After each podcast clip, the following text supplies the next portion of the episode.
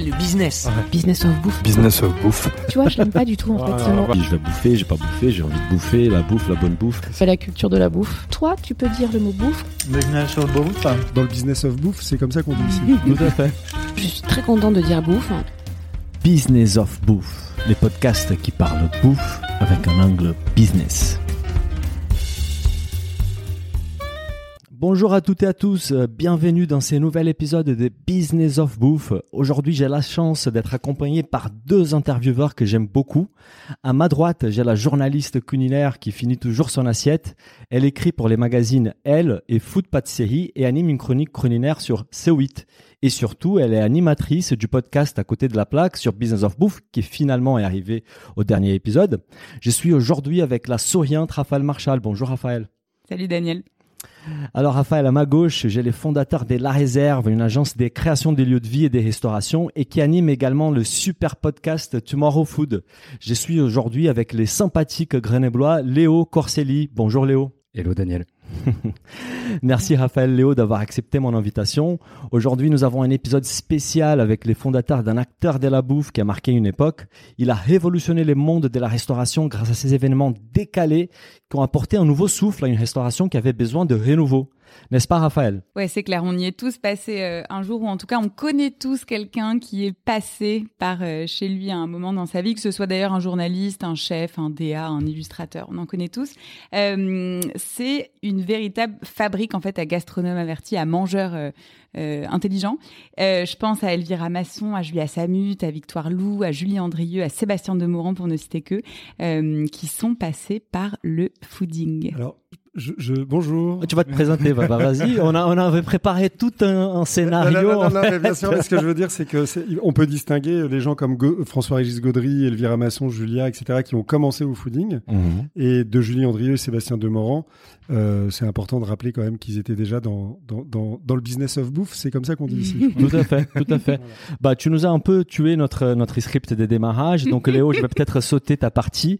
Euh, comme vous avez tous compris, nous sommes aujourd'hui avec le fondateur du fooding, Alexandre Camas. Bonjour Alex. Euh, bonjour tout le monde.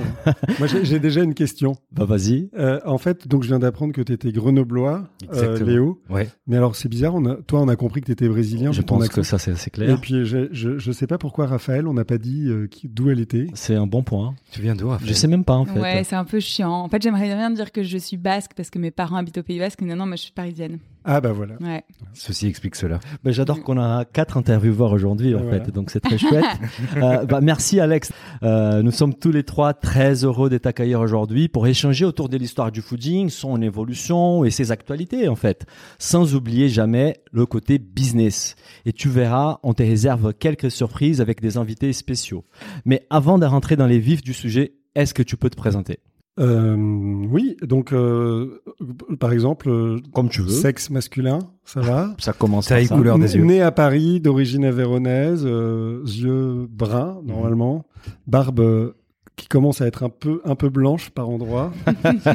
Euh, Qu'est-ce que je peux dire de, de plus Euh, Voilà, euh, j'ai j'ai passé mon bac dans un très bon lycée parisien, mais après j'ai fait une école hôtelière très mauvaise.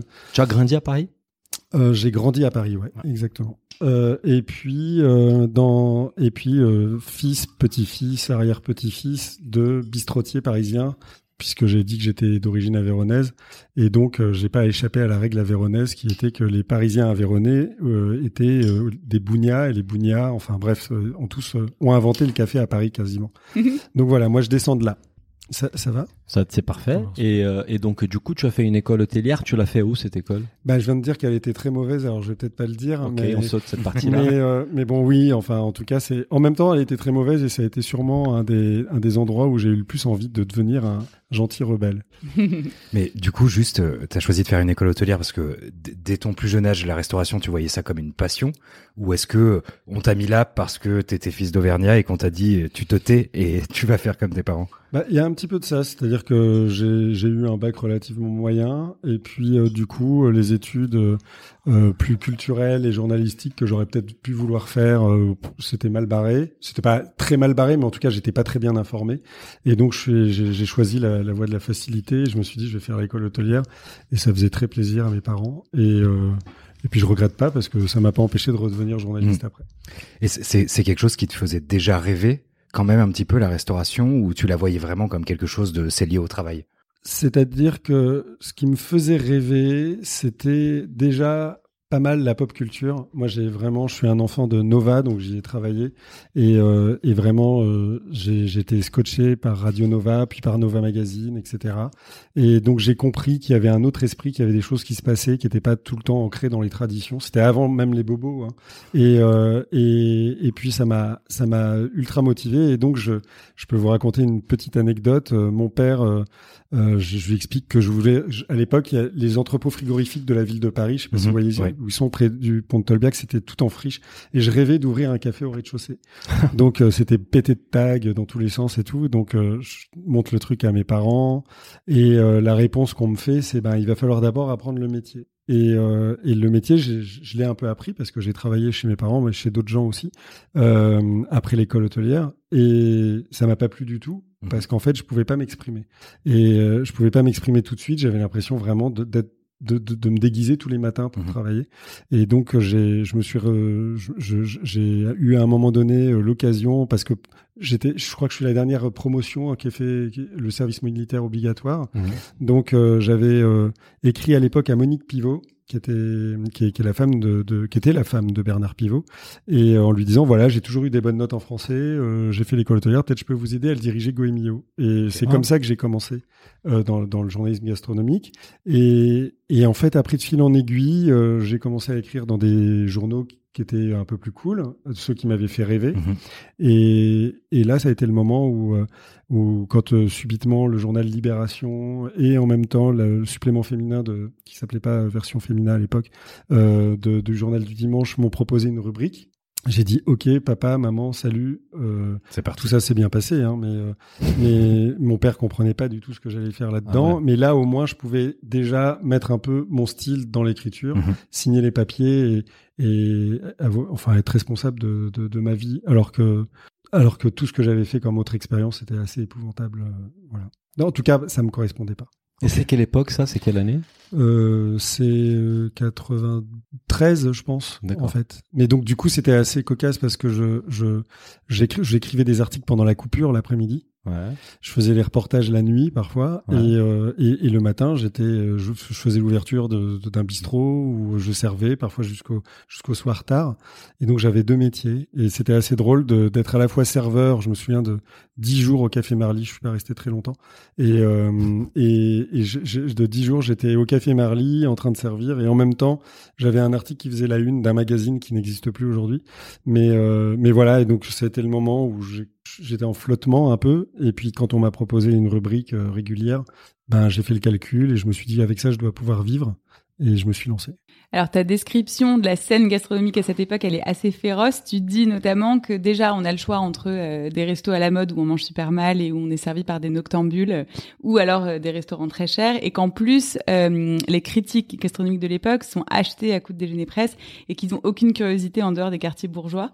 Euh, et c'est ça qui t'a donné un peu l'impulsion de faire autre chose et de dire bon allez on fout un petit coup de pied dans la foule. Ouais, c'est c'est un mélange de c'est un mélange de plein de choses. Il y a déjà le problème de l'école hôtelière où on Mm. apprend des choses complètement euh, dépassées, quoi, euh, avec ce sentiment qu'il y a une cuisine supérieure et qu'il y a des cuisines inférieures. Et ça, c'est vraiment quelque chose. Enfin, c'est quelque chose contre. C'est c'est une vision de la de la cuisine et du, de, de, de la bouffe que, que que que le fooding a toujours combattu. Mhm. Euh, et euh, donc ça, c'était la première. Ensuite, je me retrouve journaliste, donc je quitte un milieu dans lequel euh, Mhm. je trouve tout est poussiéreux. Je me retrouve journaliste gastronomique et là, j'ai- alors effectivement, je passe des- du monde des bistrots et des brasseries un peu avéronaises et tout ça au monde des grands gastros parce Mhm. que là, c'était très facile d'y déjeuner ou d'y dîner puisqu'on était tout le temps invités. Invité, ouais. Et, euh, et par contre, effectivement, ils n'ont aucune curiosité. À partir du moment où il faut sortir le porte-monnaie, les, les rédactions les lâchent, à part quand même à l'époque, clairement, au moins le Figaroscope. Peut-être il y en avait d'autres, mais le Figaroscope, c'était le cas. Mhm. Et, euh, et donc tout le monde est un peu vendu. Euh, et, euh, et tout le monde euh, continue de dire du bien des grands chefs, euh, etc. Donc c'était ça, c'était c'était assez agaçant aussi. Les guides, les discussions ne portent que sur les étoiles, pas d'étoiles, il en mérite deux, il en mérite trois, tout ça. Et la combinaison aussi du, de mes premiers pas dans le journalisme qui font que à ce moment-là, je j'ai la chance à Libé de faire un ou deux voyages, pas, pas beaucoup, mais je, je fais deux voyages à Londres notamment, et ça c'est vraiment des voyages qui m'ont marqué. Et je découvre des lieux design avant l'heure, parce que ça, ça- alors évidemment Jean-Louis Coste avec le Café Coste l'avait fait. et C'était des cafés, c'était pas des Oui, restaurants. ouais. Et, euh, et, et en fait, j'arrive à Londres et je découvre des endroits assez incroyables avec une cuisine que nous on aurait dit, dite fusion euh, en France, mais que eux, ils appelaient la New British Food. Mhm. et des grandes brasseries, des endroits vivants de vie où ça bougeait, où ça, c'était, euh, on, on s'assoit et puis euh, euh, j'ai j'ai raté d'un soir, enfin dans un restaurant la veille chez Peter Gordon, il y avait Madonna qui venait de dîner et tout ça, et un truc qui n'existait pas, c'est-à-dire qu'on mangeait bien, euh, c'était en tout cas intéressant, c'était créatif, ça bougeait et c'était sexy et tout ça n'existait pas. C'est-à-dire qu'à Paris, à part aller manger au bain mal, Mhm. euh, ben il n'y avait pas de moyen de, de, de voir euh, des gens euh, qui, qui, pour la jeunesse en tout cas, incarnaient des nouvelles valeurs sociétales. Et, et donc tout ça ne fonctionnait pas. Donc il y avait dans, dans tous les, d'une certaine façon, on, on aurait pu dire qu'à cette époque-là, donc on, là on est en train de parler des années 90, euh, tous les grands arts et les même les plus petits arts ont fait leur révolution. Sauf la Euh, sauf la bouffe. Et euh, le design l'a fait, euh, le- le- évidemment l'art contemporain a tout bousculé, enfin les années 60, 70, etc. Et nous aussi, alors il y a une fausse révolution, un truc absurde, c'est la nouvelle cuisine, Mhm. qui est une espèce de, de, de blague euh, intersidérale, euh, qui est que en fait euh, c'est une révolution, mais c'est pas du tout une révolution sociale, quoi, ni sociétale. Mhm. C'est une révolution d'assiette, éventuellement, c'est-à-dire qu'on On allège un peu. le saumon. Ouais. Voilà, et, euh, et, et en réalité, euh, rien n'est. Et d'ailleurs, c'est très intéressant parce que je travaille actuellement sur un, un projet de documentaire sur euh, le nationalisme euh, et, s- et- et sa relation avec la gastronomie. Et, euh, et c'est très intéressant de découvrir que typiquement euh, Enrico euh, de Goy Millot, donc l'un des Mhm. pères fondateurs Mhm. de, la, de la gastronomie. Alors on savait que Christian Millot et Enrico étaient de droite, mais enfin peu de gens savent qu'Enrico a écrit à Minute, et peu de gens savent aussi qu'il a écrit avec Brignot, qui est un des fondateurs du FN et qui était le patron de la milice Ah sous ouais. l'occupation. Nice. Donc en fait, euh, il a écrit un, un roman de trois quatre nouvelles. Donc en fait, euh, c'est vraiment une arnaque la nouvelle cuisine. Je tiens à le dire. J'attendais cette émission pour pouvoir le dire. Peut-être tu as- Et donc, tu Et vraiment, c'est les mêmes voitures qui sont dans les parkings, c'est les mêmes additions qu'on paye à la fin. Euh, D'une certaine façon, les serveurs sont habillés à peu près de la même manière. Et, euh, euh, donc voilà, je pense que que que c'est pas du tout une révolution culturelle. Et on a une question quand même qui est assez importante pour pouvoir démarrer euh, l'histoire du fooding. Et c'est une question qu'on nous a posée aussi sur les réseaux sociaux. Donc juste pour contextualiser, on, avant chaque épisode, on, invite notre audience à poser des questions à l'invité. Donc il y avait quand même pas mal de questions pour toi. Euh, et donc la question, c'est des- d'abord Pia sur Instagram qui dit comment comment est née l'idée du fooding. Et sinon il y a Magic Ben aussi sur Insta qui dit comment tu as eu l'idée de fonder ces mouvements. C'est un hasard ou une vraie idée? C'est c'est les deux. C'est-à-dire que le mot, ça aurait pu s'appeler autrement, probablement, mais le mot a été un booster en fait euh, pour. euh, je- c'est un bouclage à Nova. Il commence à se passer un peu ce qui se passe à Londres à cette époque-là dans le Triangle d'Or, c'est-à-dire que vous avez un restaurant, euh, c'était assez rigolo, euh, monté par euh, à l'époque euh, un ancien patron de boîte de nuit, Jean-Luc Delarue, qui s'appelle le Corova, où Frédéric Grasser-Armé fait du poulet au Coca-Cola. Euh, c'était c'était à la fois pas mauvais, mais c'était pas génial non plus, mais c'était quand même une sorte de doigt d'honneur un peu à la haute gastronomie parce que c'était subitement, tiens, bah, on a le droit aussi à la, junk, à la junk food.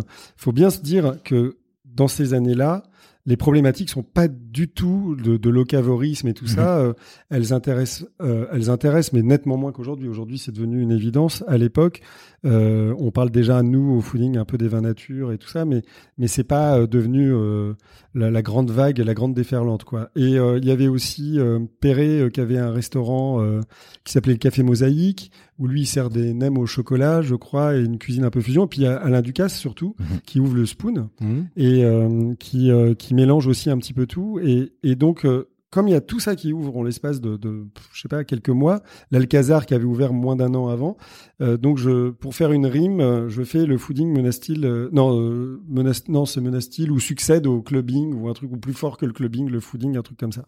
Et euh, li- tout ce que je vous ai expliqué avant euh, montre bien que l'idée de faire bouger les choses, elle est déjà là, elle préexiste, elle, elle est, elle est là dans les années 90. Or, le mot fooding, je le crée en 2000, enfin Mhm. fin 99. Et donc du coup, euh, et donc du coup, le, le mot, là c'est le hasard aussi. Euh, Il y avait une émission qui était culturelle formidable sur Paris Première qui s'appelait euh, Rive droite, rive gauche, qui était Mhm. présentée par Thierry Ardisson.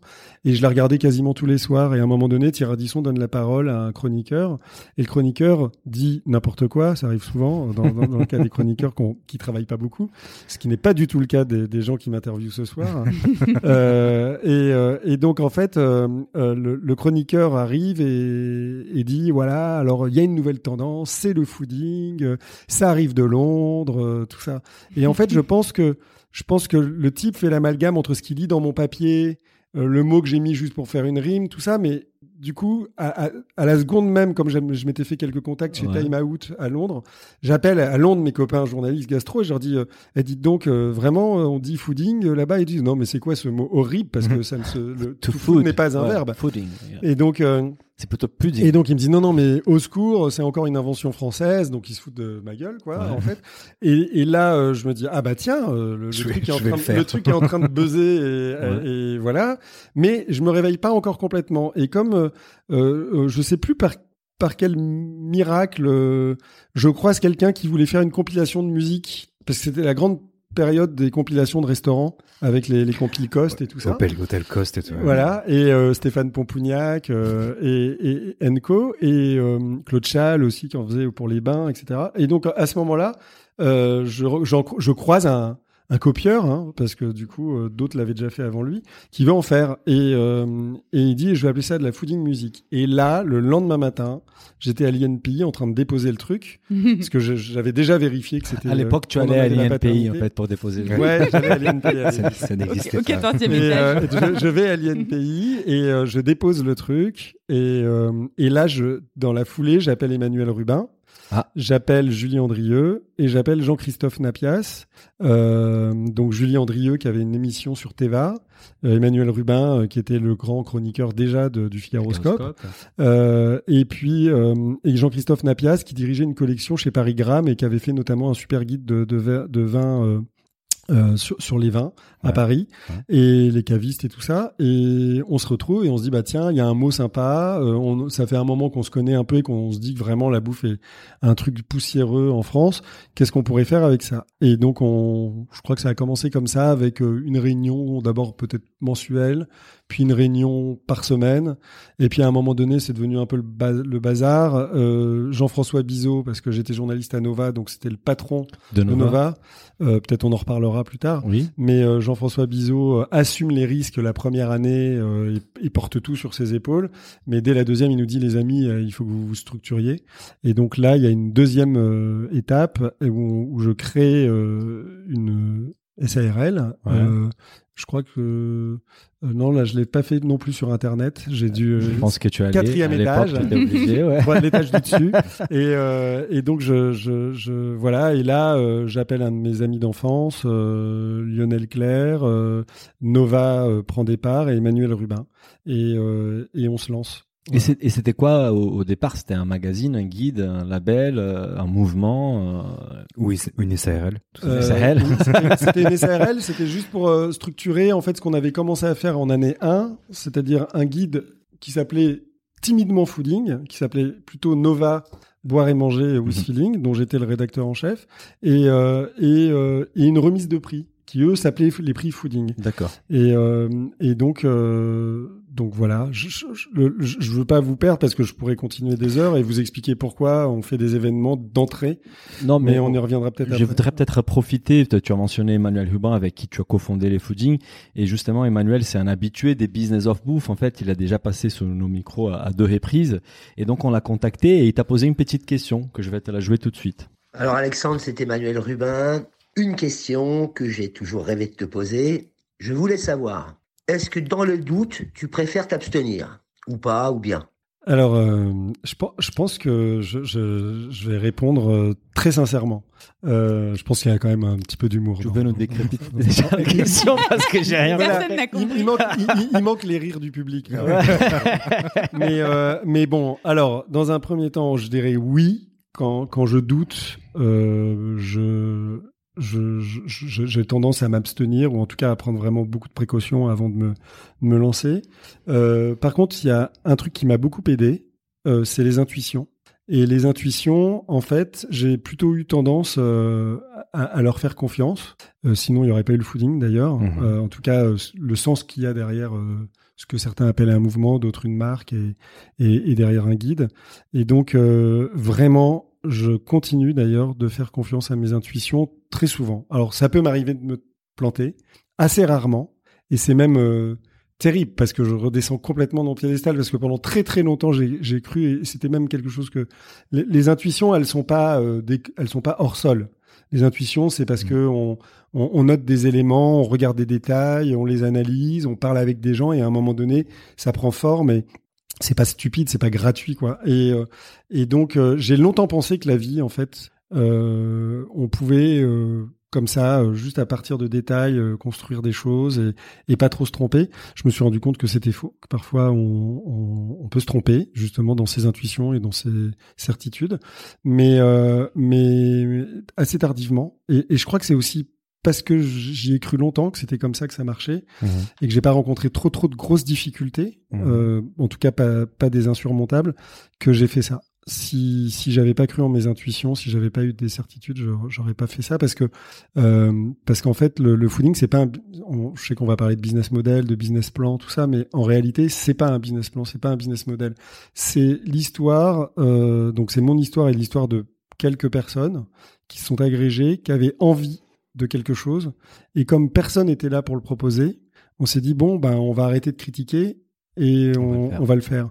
Et, et comment on le fait? Et donc on a appris tout. Euh, le business, euh, comment rentrer de l'argent, euh, comment rentrer un euro, sortir moins d'un euro, parce qu'en fait on était seul et qu'on n'avait pas d'autres solutions. Mhm. Donc il n'y a pas eu de calcul. on est resté très très très droit. J'ai- un partenaire historique très très important.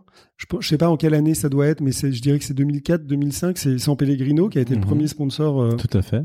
je me souviens d'une, d'une, de deux discussions, une en 2002 d'ailleurs, et une autre en 2005, où euh, on ne cède pas. On ne cède pas, mais c'est même dur. C'est-à-dire que c'est la première fois qu'une grande marque euh, rencontre des gens. Parce qu'en fait, on il n'y avait pas l'envie. euh, on pourrait se dire ça aujourd'hui. J'ai lu dans, dans, dans le journal Le Monde, par exemple, que j'étais un businessman. Je crois pas du tout. Euh, je crois que je crois que je suis capable de monter des business pour porter des idées, mais je pense que je suis pas du tout un mec de business. Et, Mais euh, attends qu'on a plein de questions par rapport au business, on va revenir sur l'histoire du fooding pour qu'on finisse de comprendre en fait les rôles que chacun a joué. Et justement, il y a une personne que je pense qui a joué un rôle primordial. Tu l'as évoqué tout à l'heure, c'est Jean-François Bizot. Il y a même dans la section à propos sur le site du fooding qui s'appelle la sec- section Jean-François Bizot. Est-ce que tu peux nous expliquer les rôles qu'il a joué dans la création du fooding et aussi les rôles qu'il a joué euh, en tant que je sais pas mentor, coach euh, professionnel pour toi Jean-François Bizot, c'est un peu bon. j'ai- mon père évidemment qui est très très important parce que lui, il m'a appris euh, en bonne Aveyronais euh, comment un euro rentre et moins d'un euro sort. Du, moins, si t'as un euro, moins d'un euro doit sortir. Donc ça, j'ai vraiment. Et puis j'ai vu mes parents travailler toute leur vie, tout ça. Donc j'ai jamais eu peur de, bosser. Et puis euh, il y a effectivement la rencontre avec Jean-François Bizot, un autre monde. Je suis fils de commerçant, donc plutôt centre droit. Là, j'arrive, c'est même pas centre gauche. Enfin, c'est vraiment euh, le libertarisme euh, euh, de gauche, etc. Avec toute la nouvelle culture, une curiosité insensée. Et je me suis retrouvé à faire une sorte de grand écart entre mon milieu et, le milieu de, Jean-François Bizot. Et Jean-François Bizot a été un type, enfin, un mec génial parce que il m'a accepté et même il a respecté mes différences. Je pense que c'est pour ça d'ailleurs que sa radio. Enfin, faut quand même savoir que Jean-François Bizot, c'est le gars qui découvre euh, les NTM, les Daft Punk. euh, enfin, lui et ses équipes évidemment. Hein. Mhm. Euh, Jamel Debbouze, Edouard Baird. euh, en, en gros, c'est quelqu'un de très très important dans les années 90. Enfin, dans les années 80, mais moi je l'ai pas connu les 70 parce que j'étais trop jeune. Mais dans les années 90 et les années Canal+, quoi, les grandes années Canal, Jean-François Bizot, sans Jean-François Bizot, le, le Canal n'aurait pas été le, le- le même que ce qu'il a été. Mhm. Et, et euh, véritablement, ce qu'il avait de très fort, c'est qu'il respectait les gens, il les écoutait et euh, il essayait d'en faire quelque chose de bien avec leurs problèmes, leurs défauts, leurs qualités. Et moi, euh, j'ai eu plusieurs euh, plusieurs grandes leçons. Il y en a même une que j'ai prise de Jean-François après sa mort. Euh, la première la première leçon, c'est que euh, il me fait monter dans le bureau. Je venais juste d'arriver. J'étais chroniqueur gastronomique, donc euh, j'étais à Libé avant. Et, et il, me- montre des photos. Il y avait une expo à la Fondation Cartier. C'était un artiste japonais. il met les photos comme ça sur le grand bureau. Il avait la vue sur tout Paris. C'était un chouette endroit, tout en bordel. Et, et, il me dit, euh, bah, qu'est-ce que t'en penses? Euh, et, et en fait, je trouvais je trouvais les. D'abord, c'est la première fois qu'on me demandait ce que je pensais euh, d'une œuvre de- d'art, enfin de, l'art contemporain ou d'une exposition. Et donc déjà, j'avais du mal à trouver les mots, mais euh, mais en plus, euh, Jean-François euh, euh, me demande un avis. euh, il est en train d'écrire l'article, il a envie que je l'écrive avec lui, quoi. Et donc euh, je regarde, je dis bah je sais pas trop. Bah, il me dit regarde, et il me dit c'est quand même bien con, non? Il a cette phrase là et, euh, et je lui dis ben ouais ouais je crois que je peux pas mieux dire. Il me dit eh ben faut le dire. Donc ça c'était le premier pchit. Et j'ai souvent dit qu'il m'avait décapsulé. C'est-à-dire que c'est hyper important et les gens sont trop timides et les gens ont peur de leur ombre etc c'est hyper important d'avoir cette de, de, de, de pouvoir l'ouvrir à condition quand même qu'on puisse un peu argumenter derrière. Mais Mhm. mais euh, euh, pour pour dire un peu ce qu'on pense parce que parce qu'en fait euh, euh, des gens vont avoir plus de culture que vous donc ils vont remettre ce que vous allez penser euh, en perspective et lui il faisait ça en fait. Mhm. c'était ça qui était génial. Ça c'est la première chose. Et la deuxième chose c'est un an après son après son décès et ça c'est une grande leçon de journalisme je, je, je dîne, je me retrouve à Bordeaux à dîner avec le patron de, de Sud-Ouest et, euh, et puis il me calcule pas vraiment parce que en fait bon euh, le fooding il sait pas trop bien ce que c'est tout ça. Et, euh, et puis à un moment donné euh, je, je parle de Bizot parce que parce que je sais pas on parle de journalisme il y avait d'autres journalistes à table. Et il me dit ah vous avez connu Jean-François Bizot? Parce que moi je l'ai pas connu mais mon maître mon, mon, père euh, spirituel l'a bien connu et il m'a raconté une histoire et cette histoire, c'est l'histoire qui arrivait à quelqu'un qui est devenu ensuite rédacteur en chef du journal Le Monde et qui a appris un peu le métier avec Jean-François. Jean-François euh, le convoque pour li- relire un papier.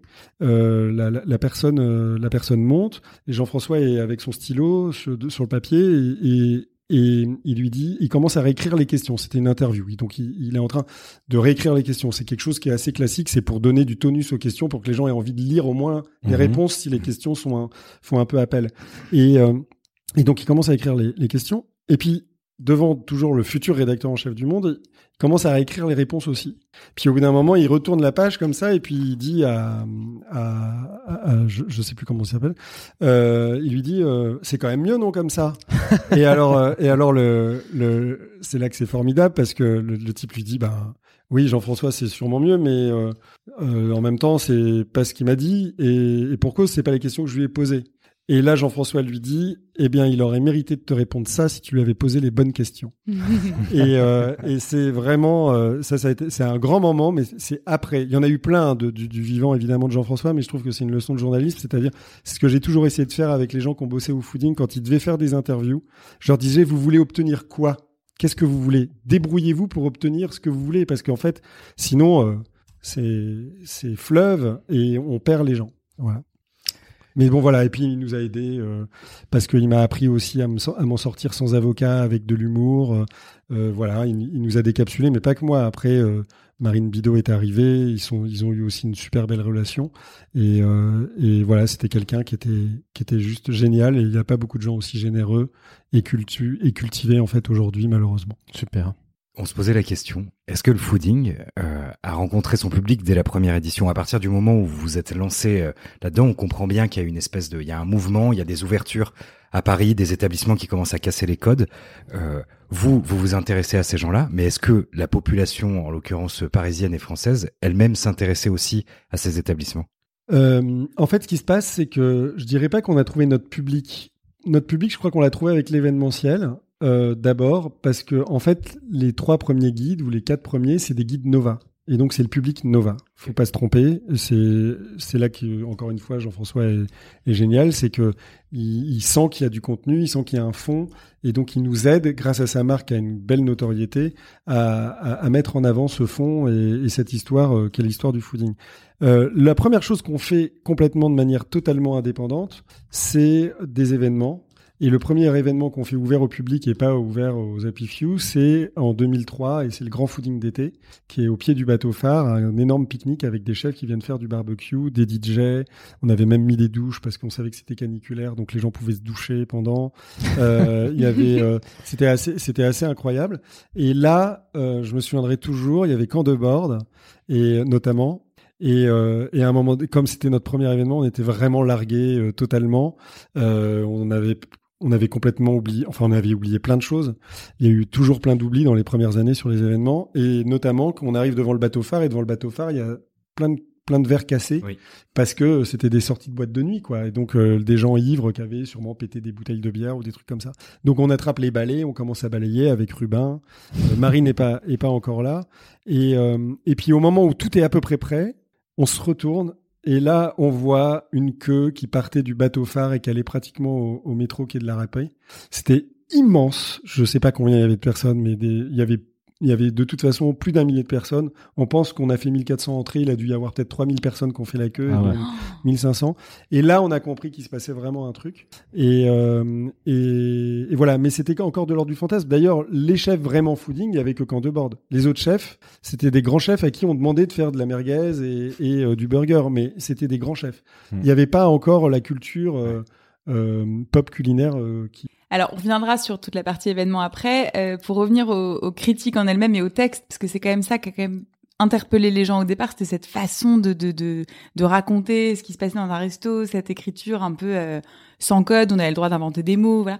Est-ce que il y avait une sorte de méthodologie à la fois pour les, pour les, pour les critiques, pour les chroniques, pour euh, l'écriture? Est-ce que tu peux nous parler de tout le, le, toutes les coulisses en fait du guide? Bah, les coulisses, c'est que euh, on se fait énormément attaquer au début.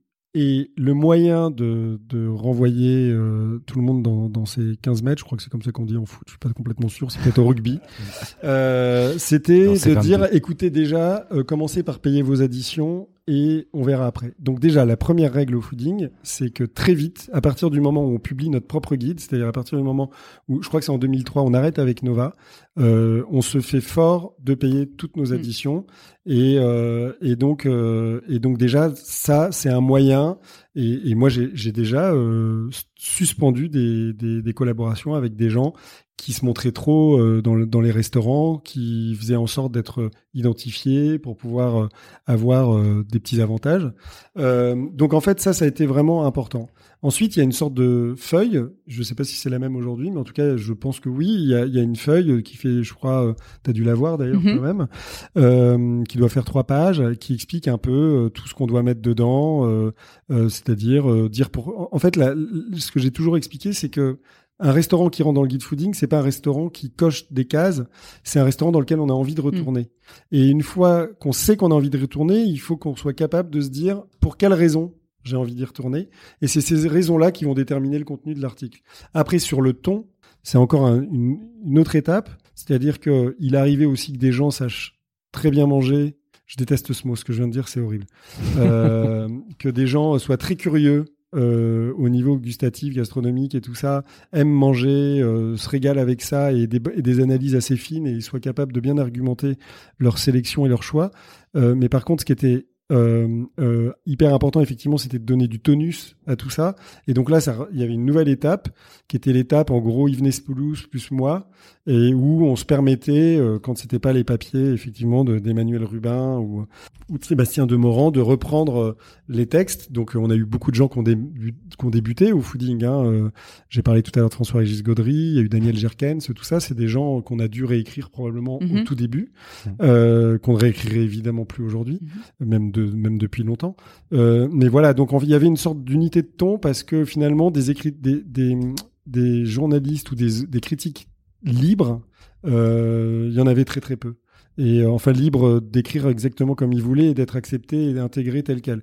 Et donc sinon, il y avait un vrai travail de, rewriting, comme on dit, euh, qui était voilà que j'ai fait pendant 20 ans.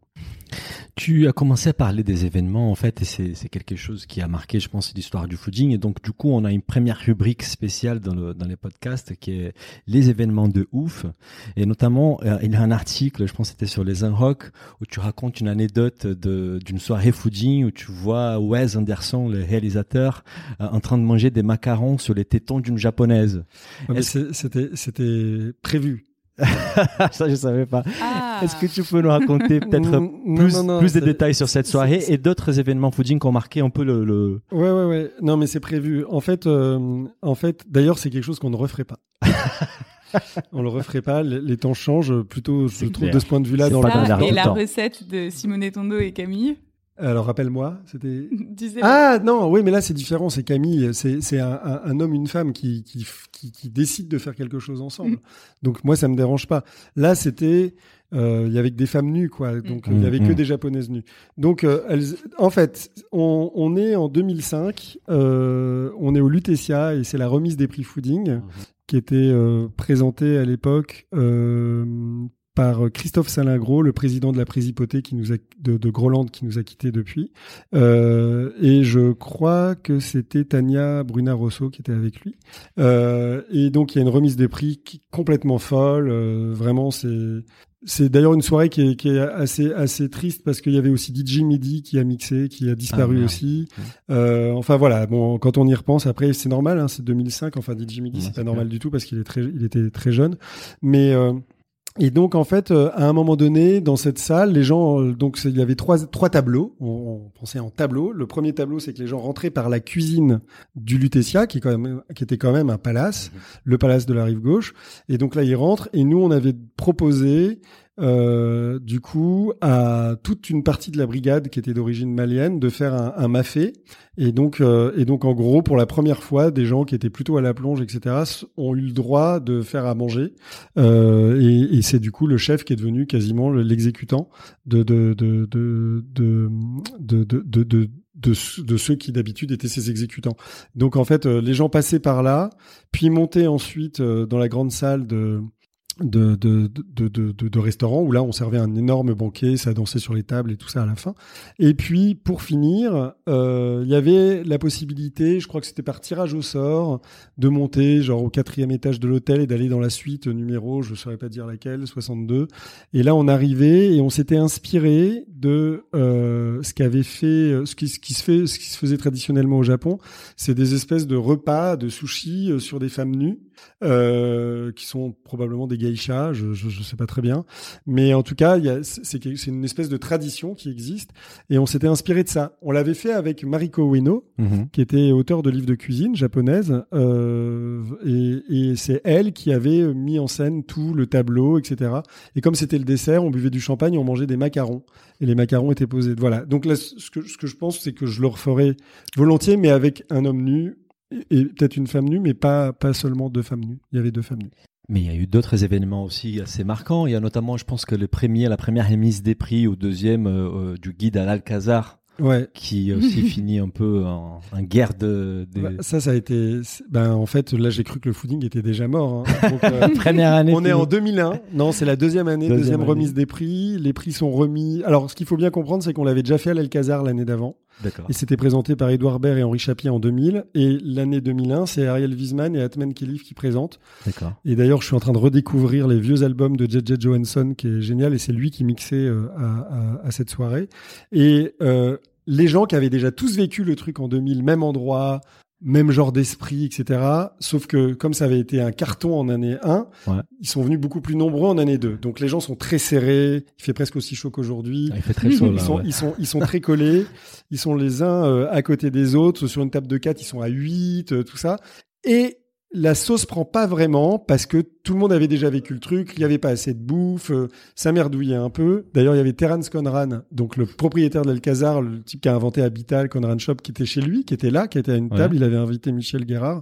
Et, euh, et il y avait euh, donc toujours un... un, euh, et, donc il y a cette remise de prix euh, qui commence à dégénérer euh, un petit peu parce qu'à un moment donné, Ariel Wiesman veut remettre un prix sur une table et la table se pète la gueule euh, avec du coup la dame euh, qui, venait recevoir le prix, qui était Anoushka Hempel, qui est une grande designer euh, euh, anglaise, qui, mais qui était, déjà d'un âge assez, euh, euh, assez avancé et qui se retrouve avec le, le poignet en vrac, enfin panique à bâbord.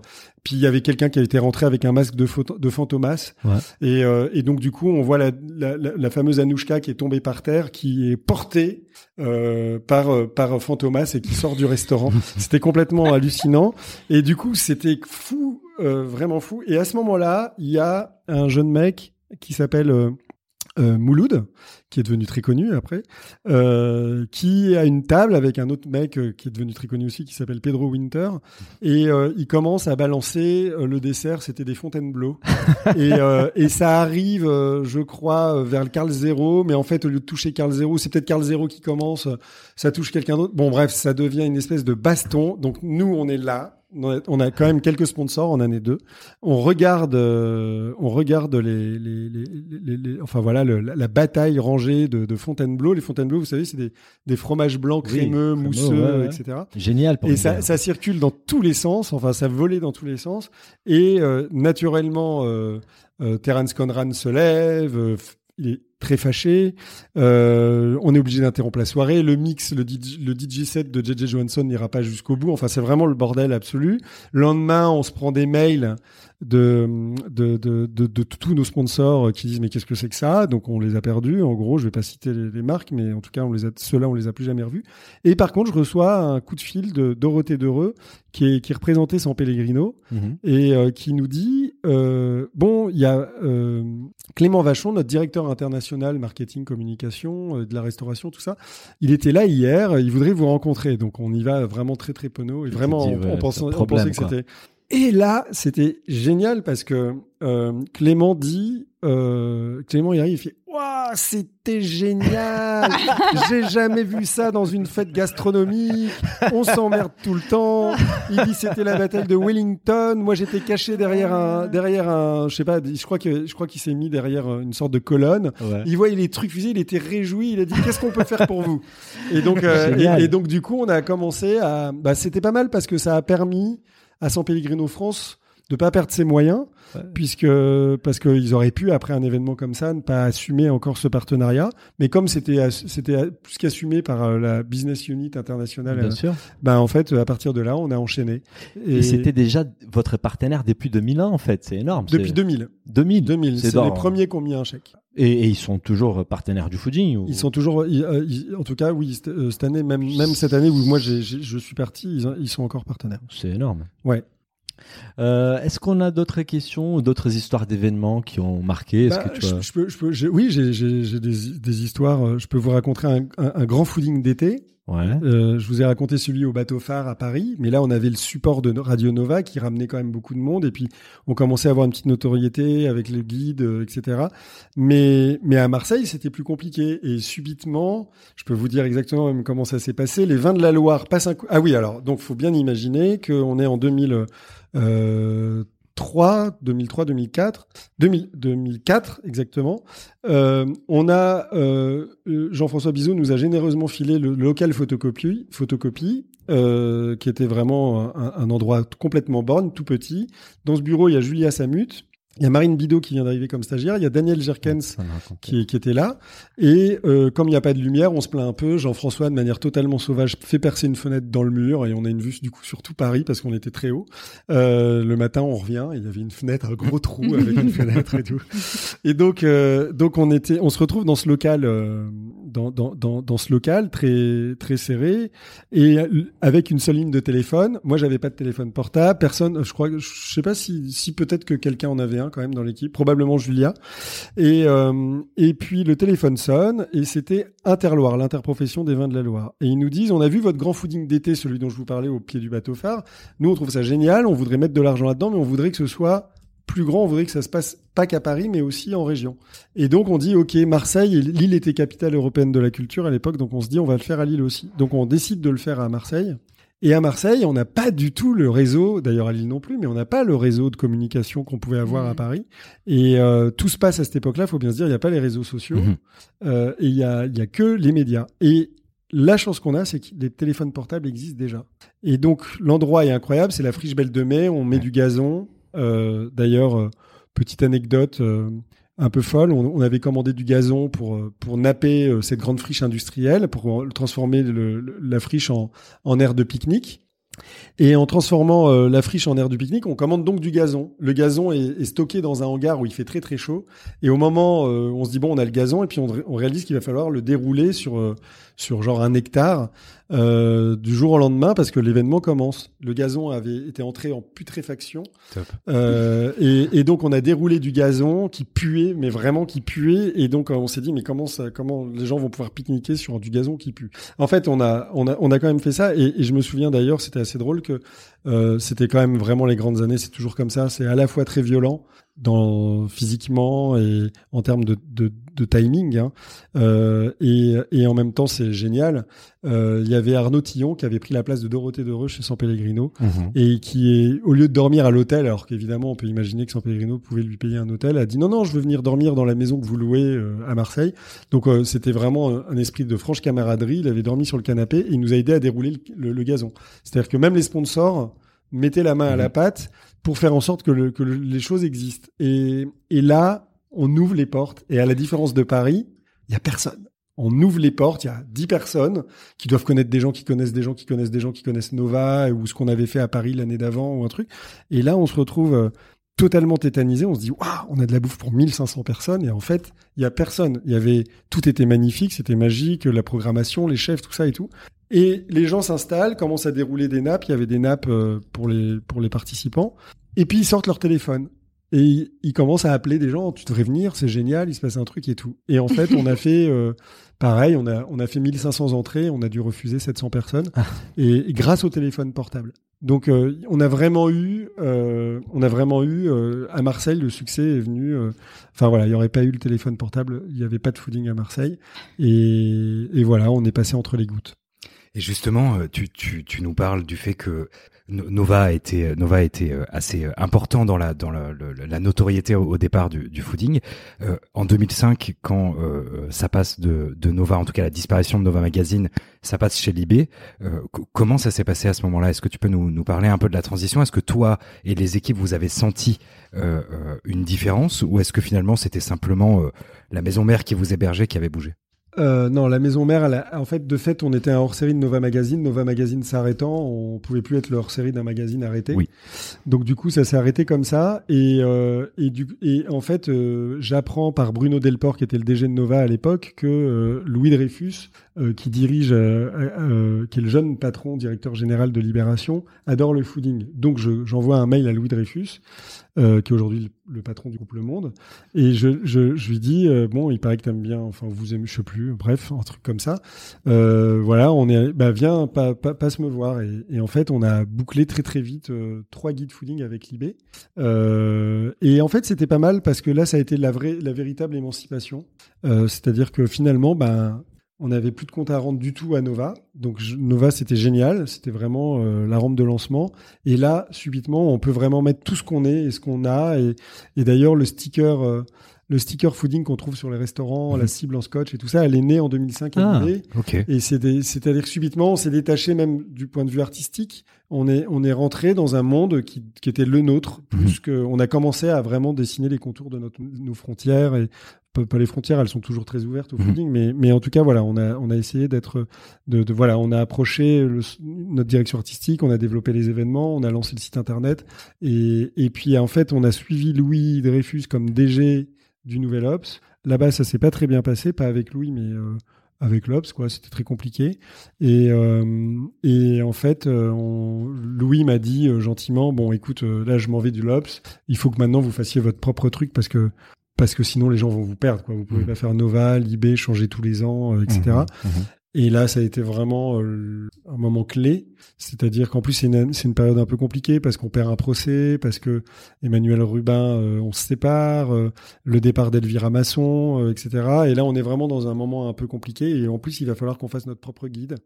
Et, et en fait, on fait notre pro- propre guide à compte d'auteur, on pourrait dire, quasiment, euh, sans, sans éditeur, sans personne.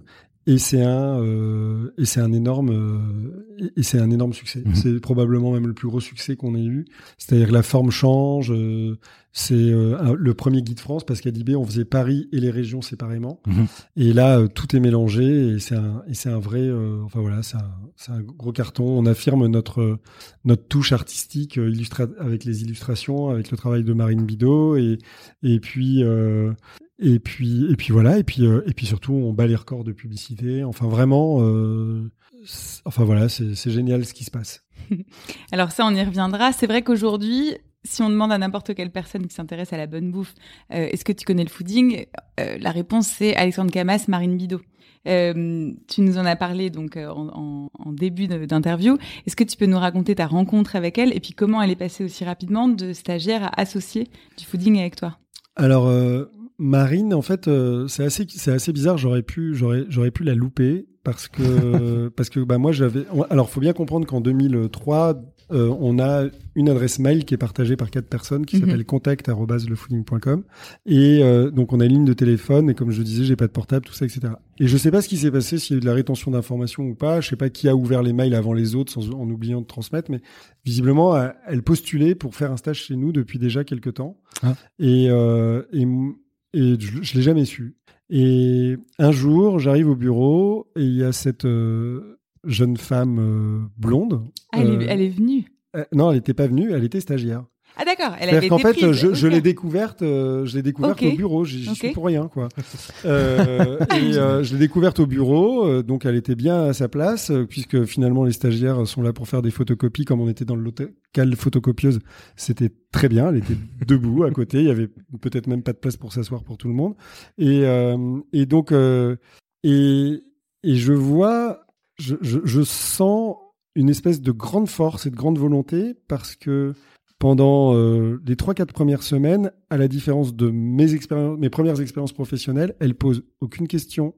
Elle est, elle fait ce qu'on lui demande de faire. Elle la ramène pas, rien du tout. Et donc du coup, je me dis waouh, quelle maturité Vraiment, moi j'étais l'inverse de ça. Je voulais toujours tout comprendre. Je devais être très emmerdant d'ailleurs en tant que stagiaire. Et euh, et donc à un moment donné, je dis à Marine, euh, Marine, tu, tu peux, euh, tu, tu, tu, pourrais, euh, vas-y, tu peux parler, hein, tu as le droit de donner ton avis et tout. Là, j'ai ouvert la boîte de Pandore. C'est-à-dire que là, subitement, elle contestait tout, elle était plus du tout d'accord avec nous, enfin en tout cas avec moi souvent. Euh, elle et là, elle avait vraiment. Quel âge? bah, elle doit avoir, je sais pas, je dirais, elle, devait avoir 20, 21, non, un truc comme ça, 21, 22. Et et en fait, euh, et en fait, elle est, donc euh, on se prend la tête, mais en fait c'est bien parce qu'elle me challenge vachement, elle, elle me, pousse dans mes retranchements. Euh, voilà, en fait ce qui s'est passé c'est qu'elle arrivait vraiment pas à joindre le bureau du fooding et que Daniel Jerkens un jour reçoit plus ou moins son CV ou un truc, euh, va je crois la rencontrer avec Julia Samut, elle la rencontre toutes les deux euh, un rendez-vous en entretien. Et, et Daniel Jerkens, qui est aujourd'hui la patronne de la table et Elle Décoration, Julia Samut, qui est la patronne de l'Idéal à Marseille. Et, donc, en fait, elles, elles l'apprennent. Et, euh, après, Julia, quelques années plus tard, est partie. Daniel n'est pas resté très longtemps, euh, mais elle, a, elle est vraiment devenue journaliste chez nous parce qu'avant, elle avait jamais écrit. Elle était, moi, je l'ai rencontrée, elle était assistante d'Alain Passard.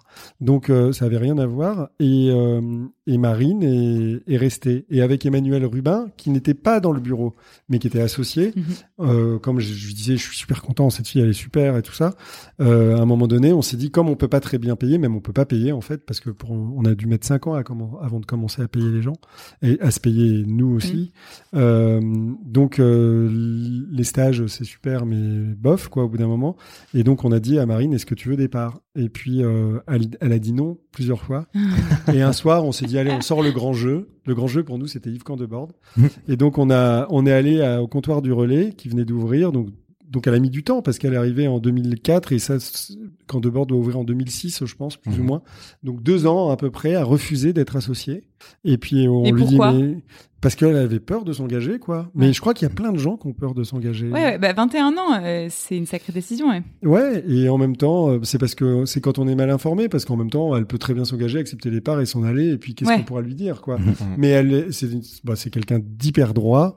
Euh, je pense que c'est un, un des points communs euh, qu'on a. On est un peu peut-être trop sincère parfois, Marine comme moi, et, euh, et donc elle, elle, osait vraiment dire ce qu'elle avait sur le fond du cœur, enfin dans le fond du cœur. Et elle a, et voilà. Et donc euh, ce soir-là, après, on a, on a trinqué avec elle à son arrivée euh, comme associée. Et elle, elle a développé une grande amitié après avec Yves Candebord, mhm. chose que moi je me suis toujours interdit parce que moi je dirigeais le guide. Marine s'occupait de la partie plutôt événementielle. Et donc moi, il y, a quelques chefs que j'aime énormément, enfin du point de vue intellectuel, créatif, humain, etc. Et ça a été toujours une grande frustration de pas pouvoir sympathiser plus que euh, que à travers un événement où il venait. euh, Et t'avais peur de, de quoi?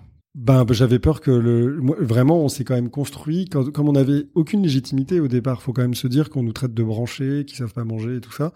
Euh, le seul, c'était vraiment la déontologie, l'éthique quoi, Mhm. qui était le qui était clé pour faire pour passer quoi. Pour et donc euh, et donc en gros, euh, si on avait commencé à copiner avec les chefs comme faisaient euh, les autres critiques gastro, Mhm. ben on était mort quoi. Mhm. En tout cas, peut-être on l'était pas d'ailleurs, mais moi j'imaginais qu'on le. Et en tout cas, cette intuition m'a porté euh, et nous a porté euh, Ouais. à, un succès.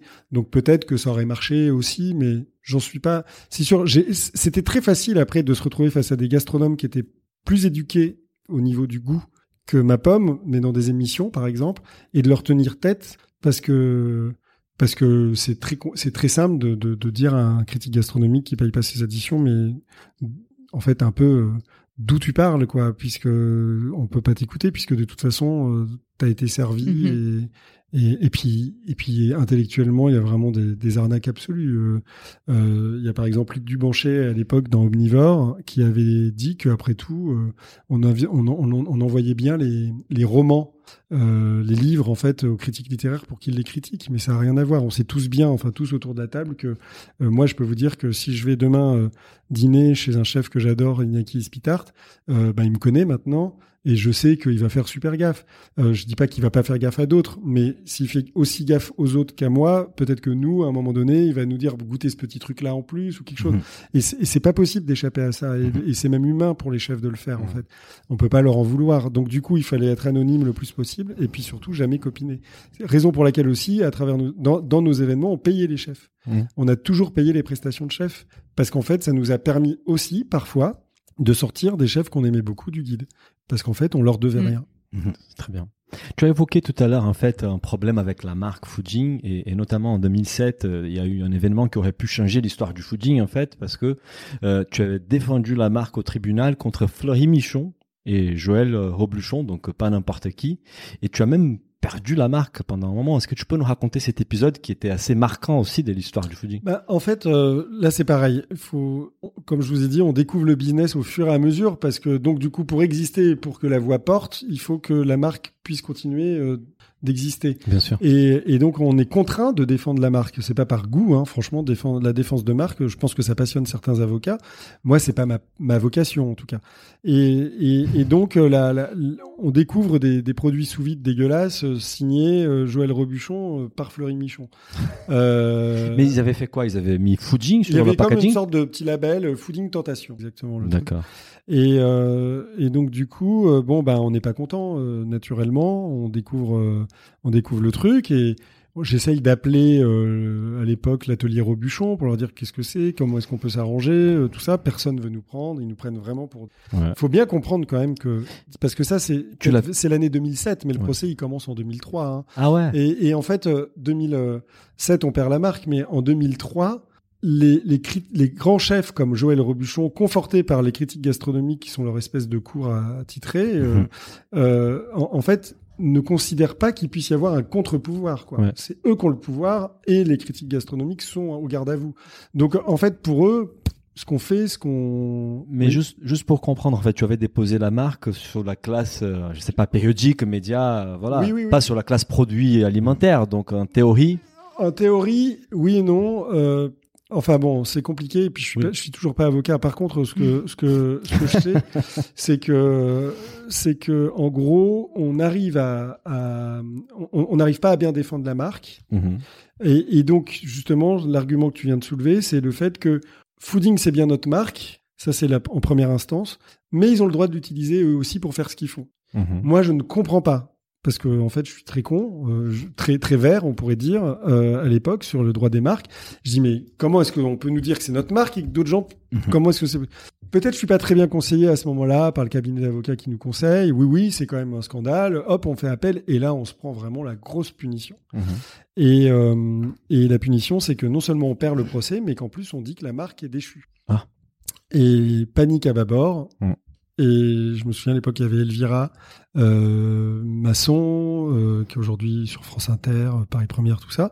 Je le dis parce que ça permet euh, à votre public de situer les gens qui sont passés par le bureau Bien du sûr. fooding et la fameuse Marine Bidot.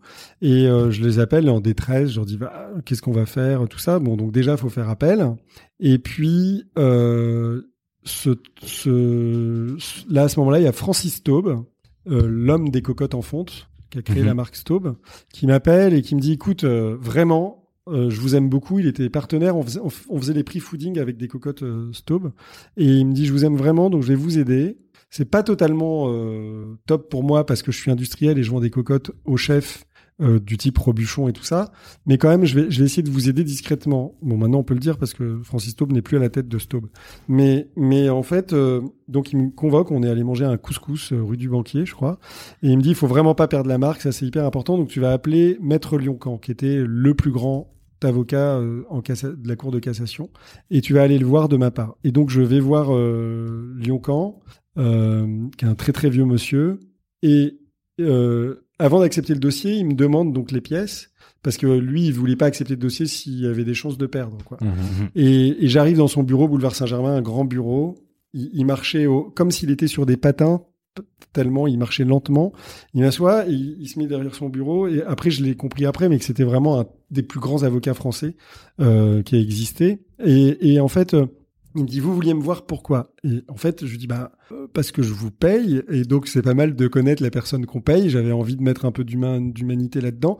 Et puis, je lui dis, puis parce que vraiment, euh, ce qui vient de se passer là, quand même, euh, c'est incompréhensible. Mhm. Et, euh, et là, il a cette phrase et il me dit non, ce n'est pas incompréhensible, mais c'est injuste.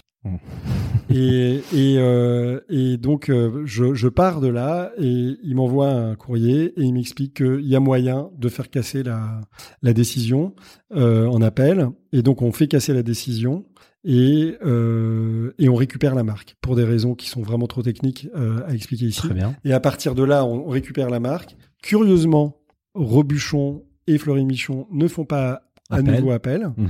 Euh, ils nous laissent euh, dans, dans, dans notre histoire. Peut-être qu'ils ont vu qu'on était défendu quand même par du très lourd, je sais pas. Et c'était moins important pour eux que pour vous, en et puis ils avaient arrêté, je crois, le- les produits, et Voilà. tout ça, ouais. Et, euh, et donc du coup, euh, non, mais c'est assez drôle parce que entre temps, on sait, on, on sait aussi que c'est très franc-mac euh, le, le milieu de la gastronomie. Ouais. Et j'en ai croisé des, des, des très proches qui m'ont dit que c'était hallucinant en fait que ça a été que ça a été arrêté, que normalement euh, Ouais. ils auraient dû y retourner et qu'ils Ouais. avaient jamais vu faire ça. Et donc bon, et, ça a même été écrit dans la revue d'A- d'Alloz. Ouais. Il y a eu un grand article de- écrit par un avocat euh, qui expliquait qu'il était très étonné aussi de la décision de justice et que c'était une décision qui était qui était pas normale, qui était injuste.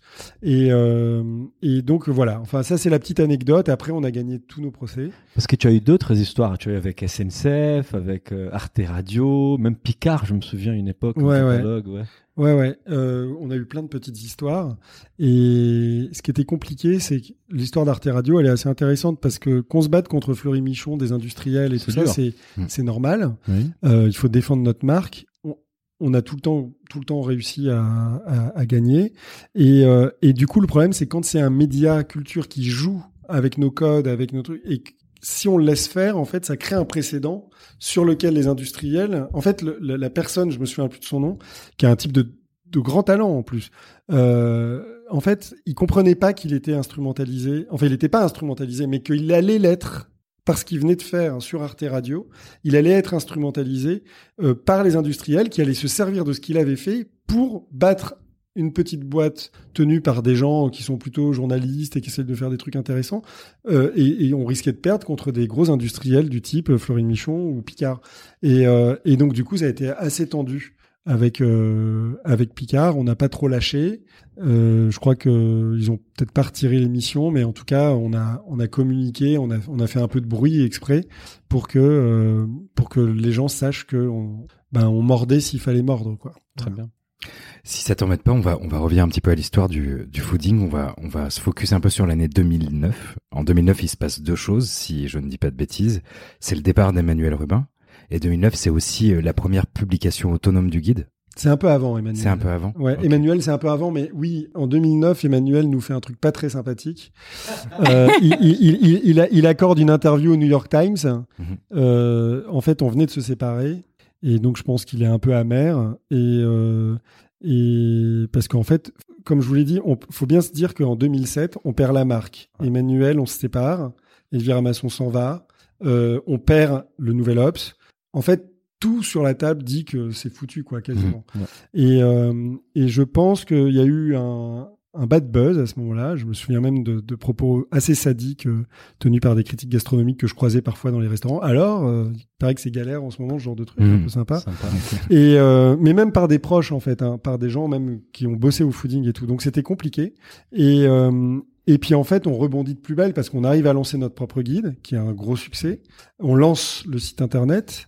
On continue de faire des remises de prix incroyables. Le grand fooding d'été euh, passe de Paris, Marseille, Lille à euh, 7 ou 8 grandes villes euh, de France. Et en 2009, en plus, alors là, c'est le pompon, on dit, ah bah tiens, on va aller se payer New York. Mhm. Et, euh, et on, part à, on, on part à New York. Et une fois que tous les gens qui ont un peu critiqué, alors euh, avec Emmanuel, jusque-là, c'était entre nous, c'était pas, Ouais. c'était pas sorti par voie de presse, mais euh, donc, mais les autres, en fait, de fait, ben, ils se prennent un camouflé parce que, parce que, euh, Parce que parce qu'en fait, on se relève et Ouais. même on est encore plus fort. Et euh, c'est pour ça que je vous disais que j'étais pas un businessman, mais qu'en fait, il suffit qu'on essaye un petit peu de, de, de, de, de me contraindre pour que je trouve beaucoup plus de force en moi. Et, euh, et c'est pareil pour Marine Bidot. Peut-être pas exactement pour les mêmes raisons, mais donc du coup, on a vraiment trouvé cette énergie pour rebondir. Et, euh, et, et pour Emmanuel, je pense que euh, comme à ce moment-là, tout le monde parle énormément du fooding, on est sur le point de lancer l'appli, euh, tout ça. Je pense que bah, le New York Times, l'interview, pourquoi vous avez quitté? Il faut bien qu'il dise quelque chose. Euh, alors, il aurait pu très bien ne pas être joignable. Il a décidé d'être joignable. Il a dit des choses qui n'étaient pas qui étaient pas super cool. Mais euh, voilà, je crois qu'on a tous des moments un peu plus ou moins compliqués dans la vie et, euh, et où on essaye de, de, de, de- voilà de, de, s'en sortir euh, comme comme on peut. Moi, en 2007, je devais faire à peu près pareil. Hein. Enfin, je veux dire, quand on perdait tout, il fallait quand même y aller au- Mhm. et, et, et continuer à faire croire et aux partenaires et aux journalistes qui bossaient pour nous que le truc allait continuer et qu'on avait des raisons d'y rester, etc. Donc en fait, voilà, bon ben, en tout cas. euh, en tout cas, avec Emmanuel, on a de très bonnes relations aujourd'hui et, et ça a été un grand acteur du guide des 20 ans. Et, et juste un truc que euh, et et la publication autonome du guide, elle date aussi de cette époque-là, juste après la récupération de la marque. Elle est pas. Oui, oui, c'est vraiment, je crois que c'est 2007 ou 2000, je sais plus si c'est le guide 2008, donc daté fin 2007, mais c'est vraiment, vraiment, c'est tout ça là, à ce moment-là. D'accord. C'est vraiment, on, on se prend tout dans la. J'ai oublié quelque chose de très important, le décès de Jean-François Bizot aussi. C'était à vrai, cette époque-là C'est la même année.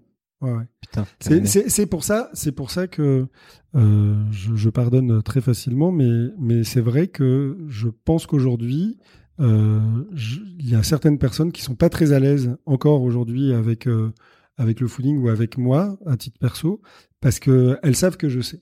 Voilà. Mm.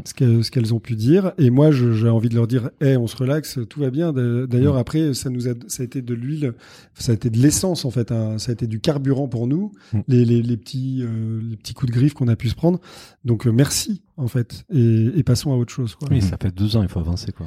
ben ouais exactement Alors après cette sale euh, période, mais sans rancune, hein, on arrive en 2010 et là, tout va mieux. C'est un peu la, le début de la consécration, mais qui durera encore 11 ans et qui dure encore aujourd'hui.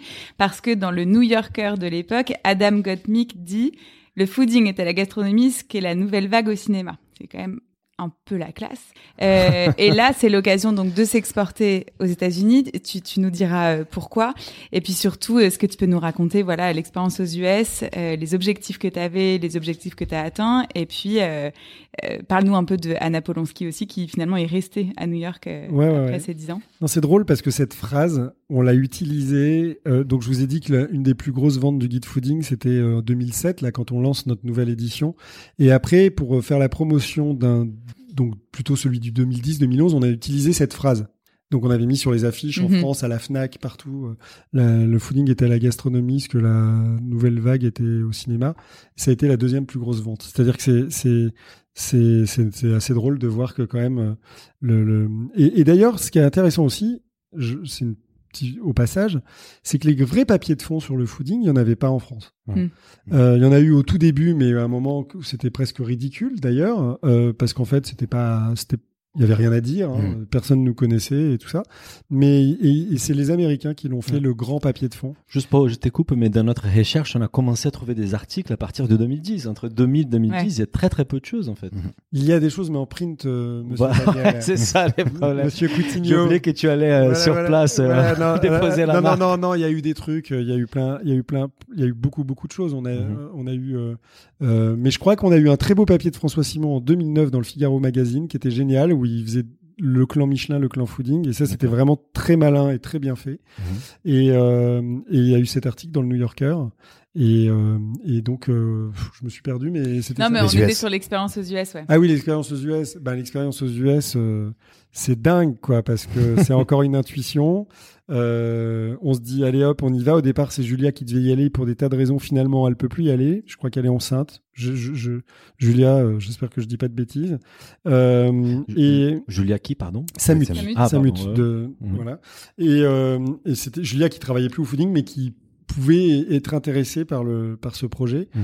Euh, finalement, comme elle peut pas y aller, ben moi j'embarque femme et enfant. Enfin, je les embarque pas. On s'embarque ensemble parce que si si, si Tu as déménagé carrément aux US Euh, on, on s'est installé pendant six mois à, Ah ouais. à New York, euh, à Brooklyn. Sympa.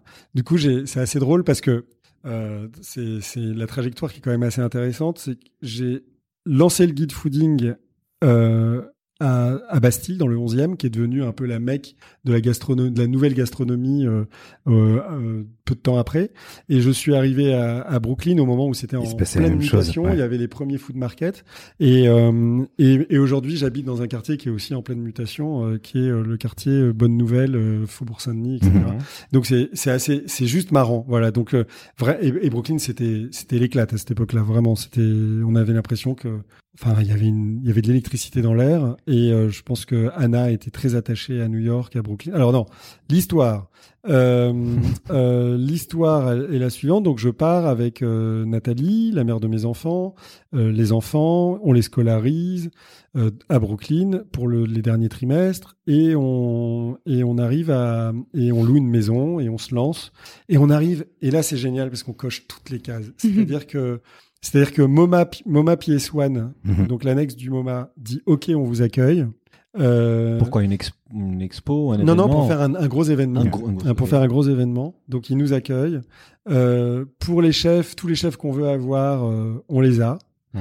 On fait venir les chefs français qu'on adore. C'était une rencontre Paris-New York, mais qui étaient des chefs pas connus des Américains parce que c'était Mhm. pas Ducasse ni Robuchon, Oui, bien sûr. les autres. Et donc, euh, du coup, ils viennent. Euh, euh, qu'est-ce que qu'est-ce que je peux dire de plus Euh, euh, On a on a un DJ, on a euh, on a les LCD Sound System qui viennent Mhm. mixer. euh, enfin, classe. vraiment, c'était genre subitement, c'était l'événement de pas de l'année, mais de l'été au moins. L'année, je sais pas, peut-être. En tout cas, ça a valu les cinq pages après dans le New Yorker. Ça a valu aussi le fait que Vice s'approche de nous en nous disant, eh, on aimerait bien, On en parlera. on aimerait bien prendre des parts dans votre société. Et puis, euh, ça a été un truc totalement dingue et qui a été sauvé parce qu'il y a eu un départ un peu précipité euh, d'une personne d'ailleurs qui s'appelle Zoé Reiners et qui, grâce à qui on a eu ce papier dans, dans le New Yorker. Et là, euh, Anna qui était arrivée grâce à Francis Taube, encore Francis Taube, l'homme de fonte. euh, euh, comment J'appelle Anna qui était à, à Paris. Je savais qu'elle avait déjà fait un stage à New York et je lui dis est-ce que tu veux venir? Et hop elle monte dans l'avion et elle arrive. Et Anna est toute jeune. Elle, a- je sais peut-être- elle avait peut-être 20 ans. Elle avait peut-être même pas l'âge de Marine au tout début.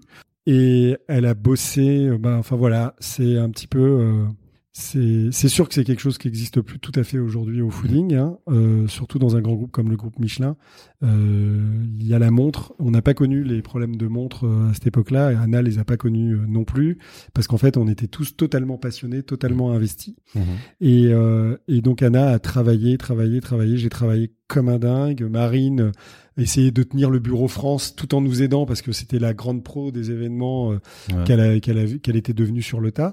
Et euh, et, et puisqu'on parlait d'Anna qui, qui fait une très belle carrière aujourd'hui à New York où elle conseille euh, d'ailleurs pas qu'à New York mais à Londres, à Paris, tout ça des restaurants euh, dans pour leur charte graphique, leur identité, les concepts et tout ça.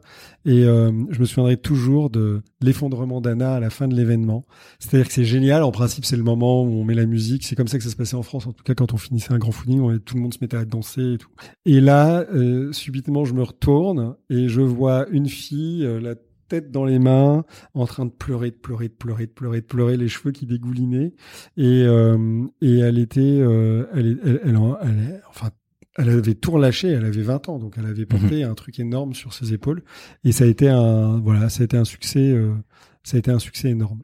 Bah, justement, en fait, on a une question d'Anna qu'elle nous a envoyée par euh, Un- WhatsApp. Un, succès énorme, faut, parce que c'est difficile de le quantifier, mais en réalité, je pense qu'on a vendu les 1500 places en, De cet événement-là. de cet événement Ouais. en, en moins d'une heure. Quoi. Mais nous, on va s'intéresser aussi comment cette histoire des US, elle a, elle a terminé. Mais avant, j'ai juste une question d'Anna qu'elle nous a envoyée par WhatsApp. Salut Alex, quel est ton meilleur souvenir du fooding aux États-Unis?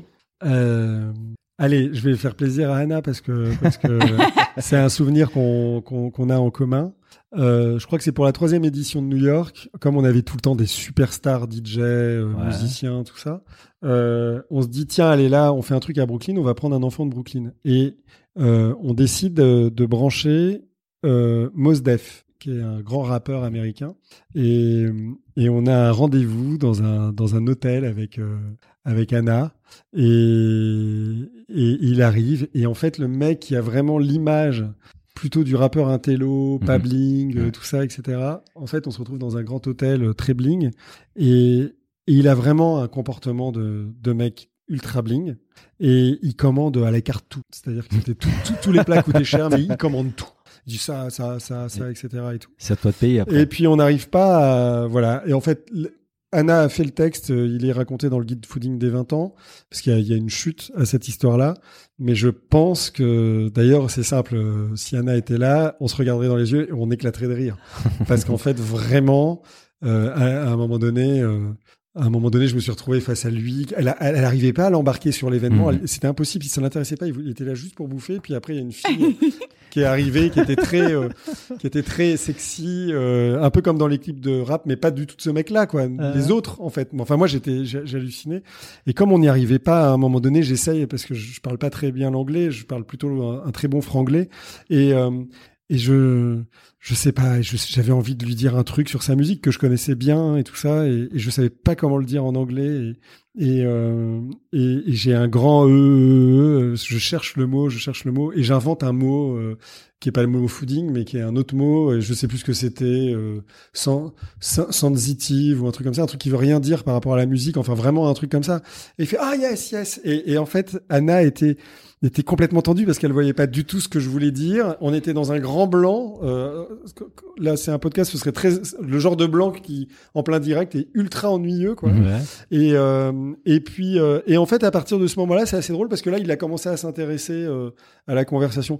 C'est nul de le raconter comme ça. Euh, donc euh, faut vraiment le lire. Le texte d'Anna, le, le texte d'Anna est super, mais mais vraiment on a c'est notre plus grand fou rire et il y a eu plein plein plein de moments géniaux. Hein, mais euh, euh, il y a- il- il- non, vraiment, euh, quand, quand euh, Constance Jouven euh, euh, revient de son rendez-vous avec Dan Barber, il nous dit il est OK pour participer. C'était quand même vraiment Mhm. formidable. Euh, et puis euh, David Chang, et puis euh, on a quand même fait là-bas un restaurant qui était ouvert 72 heures non-stop avec euh, des services toutes les, toutes les 4 heures. Les gens réservés, ils arrivaient à 3 heures du matin, puis à 7 heures du matin, avec des chefs incroyables. Enfin voilà, on a fait beaucoup, beaucoup, beaucoup de trucs euh, qui sont des souvenirs. Et puis c'est un souvenir aussi familial et c'est un souvenir euh, clair. euh, pour mes enfants aussi. euh, c'est voilà. Moi j'étais j'étais un peu comme une, la pizza moitié moitié marseillaise. Ouais. C'est-à-dire que j'étais entre entre Paris et New York tout le temps. Et d'ailleurs je, je dis je, je suis à peu près sûr fatigué. Et je pense que j'ai commencé à perdre mes cheveux euh, à New York. Voilà. Ça, ça dure combien de temps et comment ça se termine cette histoire de New York en fait des US En fait, ça, ça a duré, je pense, jusqu'en 2013. Euh, et puis, moi, j'avais moins de temps pour m'investir. En fait, ce qui s'est passé aussi, c'est que on rencontre Viles qui veut investir, mais euh, là, j'ai un ami qui me dit qu'on n'est pas du tout armé pour euh, commencer à vendre des parts, Mhm. que notre boîte, elle ressemble à rien du tout, que c'est sûr, elle est rentable, mais que c'est pas assez carré, c'est impossible de raconter une histoire comme ça, donc il faut rentabiliser. Et là, euh, je- j'en parle avec Marine et on se dit en fait, il faut le business model. Pour la première fois, on l'emploie. On est en 2012 peut-être, 2013. Euh, le business model, on va pouvoir le faire en France, mais on peut difficilement le faire euh, pour l'instant à l'étranger. On faisait des événements à Milan, on en faisait à Bruxelles, on en faisait à New York, on en faisait à Los Angeles Mhm. mais euh, c'était qu'un business model événementiel pur. Oui. Donc c'est-à-dire on faisait un truc, on créait un pop-up bureau, les gens s'installaient là le temps de faire l'événement, puis c'était fini, il fallait recommencer l'année d'après quoi. Et, et donc du coup on a décidé de consolider. Je suis venu beaucoup moins à New York. Euh, et je pense qu'il y avait plus euh, l'esprit d'équipe, puisque Anna se retrouvait un petit peu toute seule comme correspondante. Mhm. Et, euh, et à un moment donné, elle, vivant à New York, elle a vu d'autres d'autres opportunités. Il faudrait lui poser la question, mais enfin, je pense que c'est ça qui s'est passé. Elle a eu envie de faire des choses. Elle a vu que nous, on, on freinait pas, mais que ça se développait plus. Oui. Que la grande, les grandes années new-yorkaises, ça a été, je pense, 2009, 2010, 2012, et qu'en 2013 déjà, c'était un peu en demi-teinte. Et, euh, et c'est un peu dommage parce que si on avait été en fond à cette époque-là, c'est-à-dire que si on avait rencontré Michelin à cette époque-là, alors là, il y avait effectivement possibilité de surfer sur la vague qu'on avait déclenchée Ouais. avec euh, cette- Vice. euh, avec cet événementiel. On faisait la une de Time Out et tout. Mm. C'était vraiment un truc, Chouette, euh, ouais. un truc très important Ouais. euh, pour pour les New-Yorkais pendant 3-4 ans. Et ça m'arrive parfois de, de, de croiser encore des New-Yorkais qui euh, euh, qui y étaient ou qui connaissaient parce que euh, parce que voilà. Enfin, il y a, il y a des. C'était, c'était- je crois que c'était 1200 personnes par soir fois deux soirs et euh, et puis en fait surtout quand tu vends tout en une heure tu crées tellement de frustrés que les Mhm. gens l'oublient pas quoi clair. Mais justement, moi, j'aimerais juste qu'on revienne sur un truc. Depuis tout à l'heure, on est en train de, de dérouler euh, une partie de ta vie, en tout cas celle du fooding. Euh, juste là, avec un peu de recul, là, on est quoi? On doit être à peu près dix ans après. T'arrives à réaliser que euh, il y a un moment où, à je sais pas l'âge que t'avais, une vingtaine d'années, tu t'es dit, ok, je, je, je- je vois qu'il se passe des trucs, j'ai cette fameuse intuition. Et dix ans après, tu te retrouves à New York avec euh, ce qu'on peut qualifier de la crème de la crème de la scène culinaire mondiale, avec, euh, tu les, tu les as cités, des David Chang, ce genre de gars. T'es dans un pays qui n'est pas le tien et t'arrives à créer ces événements de malade. Enfin, est-ce que, est-ce que au cours de ta carrière, il y a un moment où, tu, tu t'es mis un peu à réaliser ce qui était en train de se passer ou pas du tout? En fait, c'est c'est difficile. Enfin, c'est pas pas difficile. C'est euh, on réalise, on est heureux, on est fier, on a l'impression qu'on vend pas son âme, c'est déjà pas mal. Et puis euh, donc on en tire une grande satisfaction, mais on travaille tellement Mhm. que en fait on peut pas s'empêcher de penser que c'est mérité. Donc c'est pas euh, euh, c'est c'est pas un truc du genre euh, ouais c'est génial. euh, je suis enfin j'imagine que quand un, un Enfin non, d'ailleurs ça doit être pareil même dans les arts. Je, je sais pas, mais j'ai pas j'ai pas eu ce j'ai jamais eu le, à, à aucun moment je me suis regardé le nombril en me disant putain mon nombril est, est, est plus beau que celui de mes voisins ou de mes congénères ou tout ça. J'ai pas eu l'occasion parce que d'abord je faisais pas la même chose. Mhm. Euh, François Simon avait dit un truc très juste. Il avait dit qu'on n'aimait pas la gastronomie, donc on l'a on l'a déplacé. et, euh, et et je crois que c'est vraiment ça, c'est-à-dire que on, on a créé des règles du jeu différentes, un terrain sur un terrain vierge, et, et donc du coup il n'y avait pas possibilité de de, de, de se comparer, de se dire waouh on est les meilleurs. Je pense que voilà quand Nadal bat Federer Mm. euh, en finale, il se dit ah je suis quand même vraiment un monstre quoi. J'ai battu Federer, bon. Euh, puis euh, mais mais là nous on battait personne, on se battait nous-mêmes quoi. Donc pas contre nous-mêmes, mais parce qu'on avait envie de le faire. Donc du coup je pense que ça mène une forme une certaine humilité. Mhm. Qui fait que non, j'ai jamais, je pense pas avoir pris. euh, si la question c'était est-ce que j'ai pris la grosse tête, faudrait Non, le demander. non. Faudrait le demander à d'autres, mais mais je crois pas. Non, mais parce plus, que la, euh, la- la grosse tête, on aurait pu avoir le sentiment que je l'avais au début. C'est-à-dire que quand t'as rien et puis que tu es face à un, un sponsor et qui te demande de, faire, de faire quelque chose et que tu dis non, c'est pas exclu. Et j'ai eu des histoires après parce que j'ai rencontré bien plus tard des gens euh, qui étaient partenaires euh, à cette époque-là Mhm. euh, et euh, qui n'étaient ou qui avaient refusé de l'être parce que justement ils nous trouvaient euh, trop imbus de notre personne. Mais c'était vraiment pas, c'était pas de la prétention. C'était genre on, on cédera pas. Notre projet c'est celui-là, donc euh, donc euh, donc voilà. Je- on avait fait en 2002 euh, des dossiers de presse programme de la semaine du fooding avec euh, un homme en table basse et une femme en table basse nus. On revient à la, à la question de la nudité. Mais là, c'était très équilibré. Il y avait un homme et une femme. Et euh, nous, très contents, on se dit on va faire du placement de produits pour San Pellegrino. C'est Mhm. 2002. Et on va mettre une bouteille de San Pellegrino Sur leur dos. sur le cul. Enfin, Ah. vois, sur, sur le dos. Non, mais t'as raison, sur le dos. C'est sûr. Sur le dos. Bon, évidemment, rendez-vous. euh, c'est une des premières scènes dont, dont je parlais tout à l'heure en disant qu'il y avait eu des moments un peu compliqués. Euh, ça, c'en est un. Euh, c'est avec Dorothée Dereux à l'époque et on se retrouve là en face à face et on explique que nous, on pense que c'est super important que San Pellegrino joue le jeu. Bon, on comprend qu'on va pas y arriver, mais eux, ils voulaient carrément que on dégage l'homme nu et la femme nue. Et, euh, et donc ça, on a, on n'a pas cédé. Donc on a peint en verre la bouteille qui ressemblait du coup une bouteille verte, Mhm. mais mais qui, même mais avec une texture. C'est Lamia Ziadé qui avait fait les dessins à l'époque. Et euh, et puis voilà. Et puis terminé, on a juste euh, rempli le truc et on, on s'est battu. Mais mais sincèrement, euh, d'ailleurs, je sais même pas s'il y a trois ou quatre ans, j'aurais été capable de me battre encore à ce point Mhm.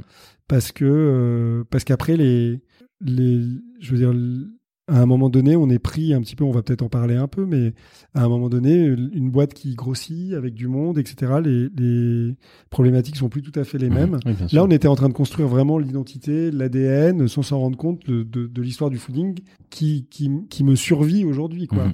Tu avais peu de choses à perdre à ces moments-là. Aujourd'hui, il y a quand même. euh, Ben voilà, Pas une, mal de une- choses à une autre perdre. fois chez San Pellegrino, c'est arrivé. euh, j'ai dit bah écoutez c'est comme ça parce que sinon de toute façon c'est pas grave, je reprends mes piges et je redeviens journaliste. Voilà. Et, et, et je l'ai fait.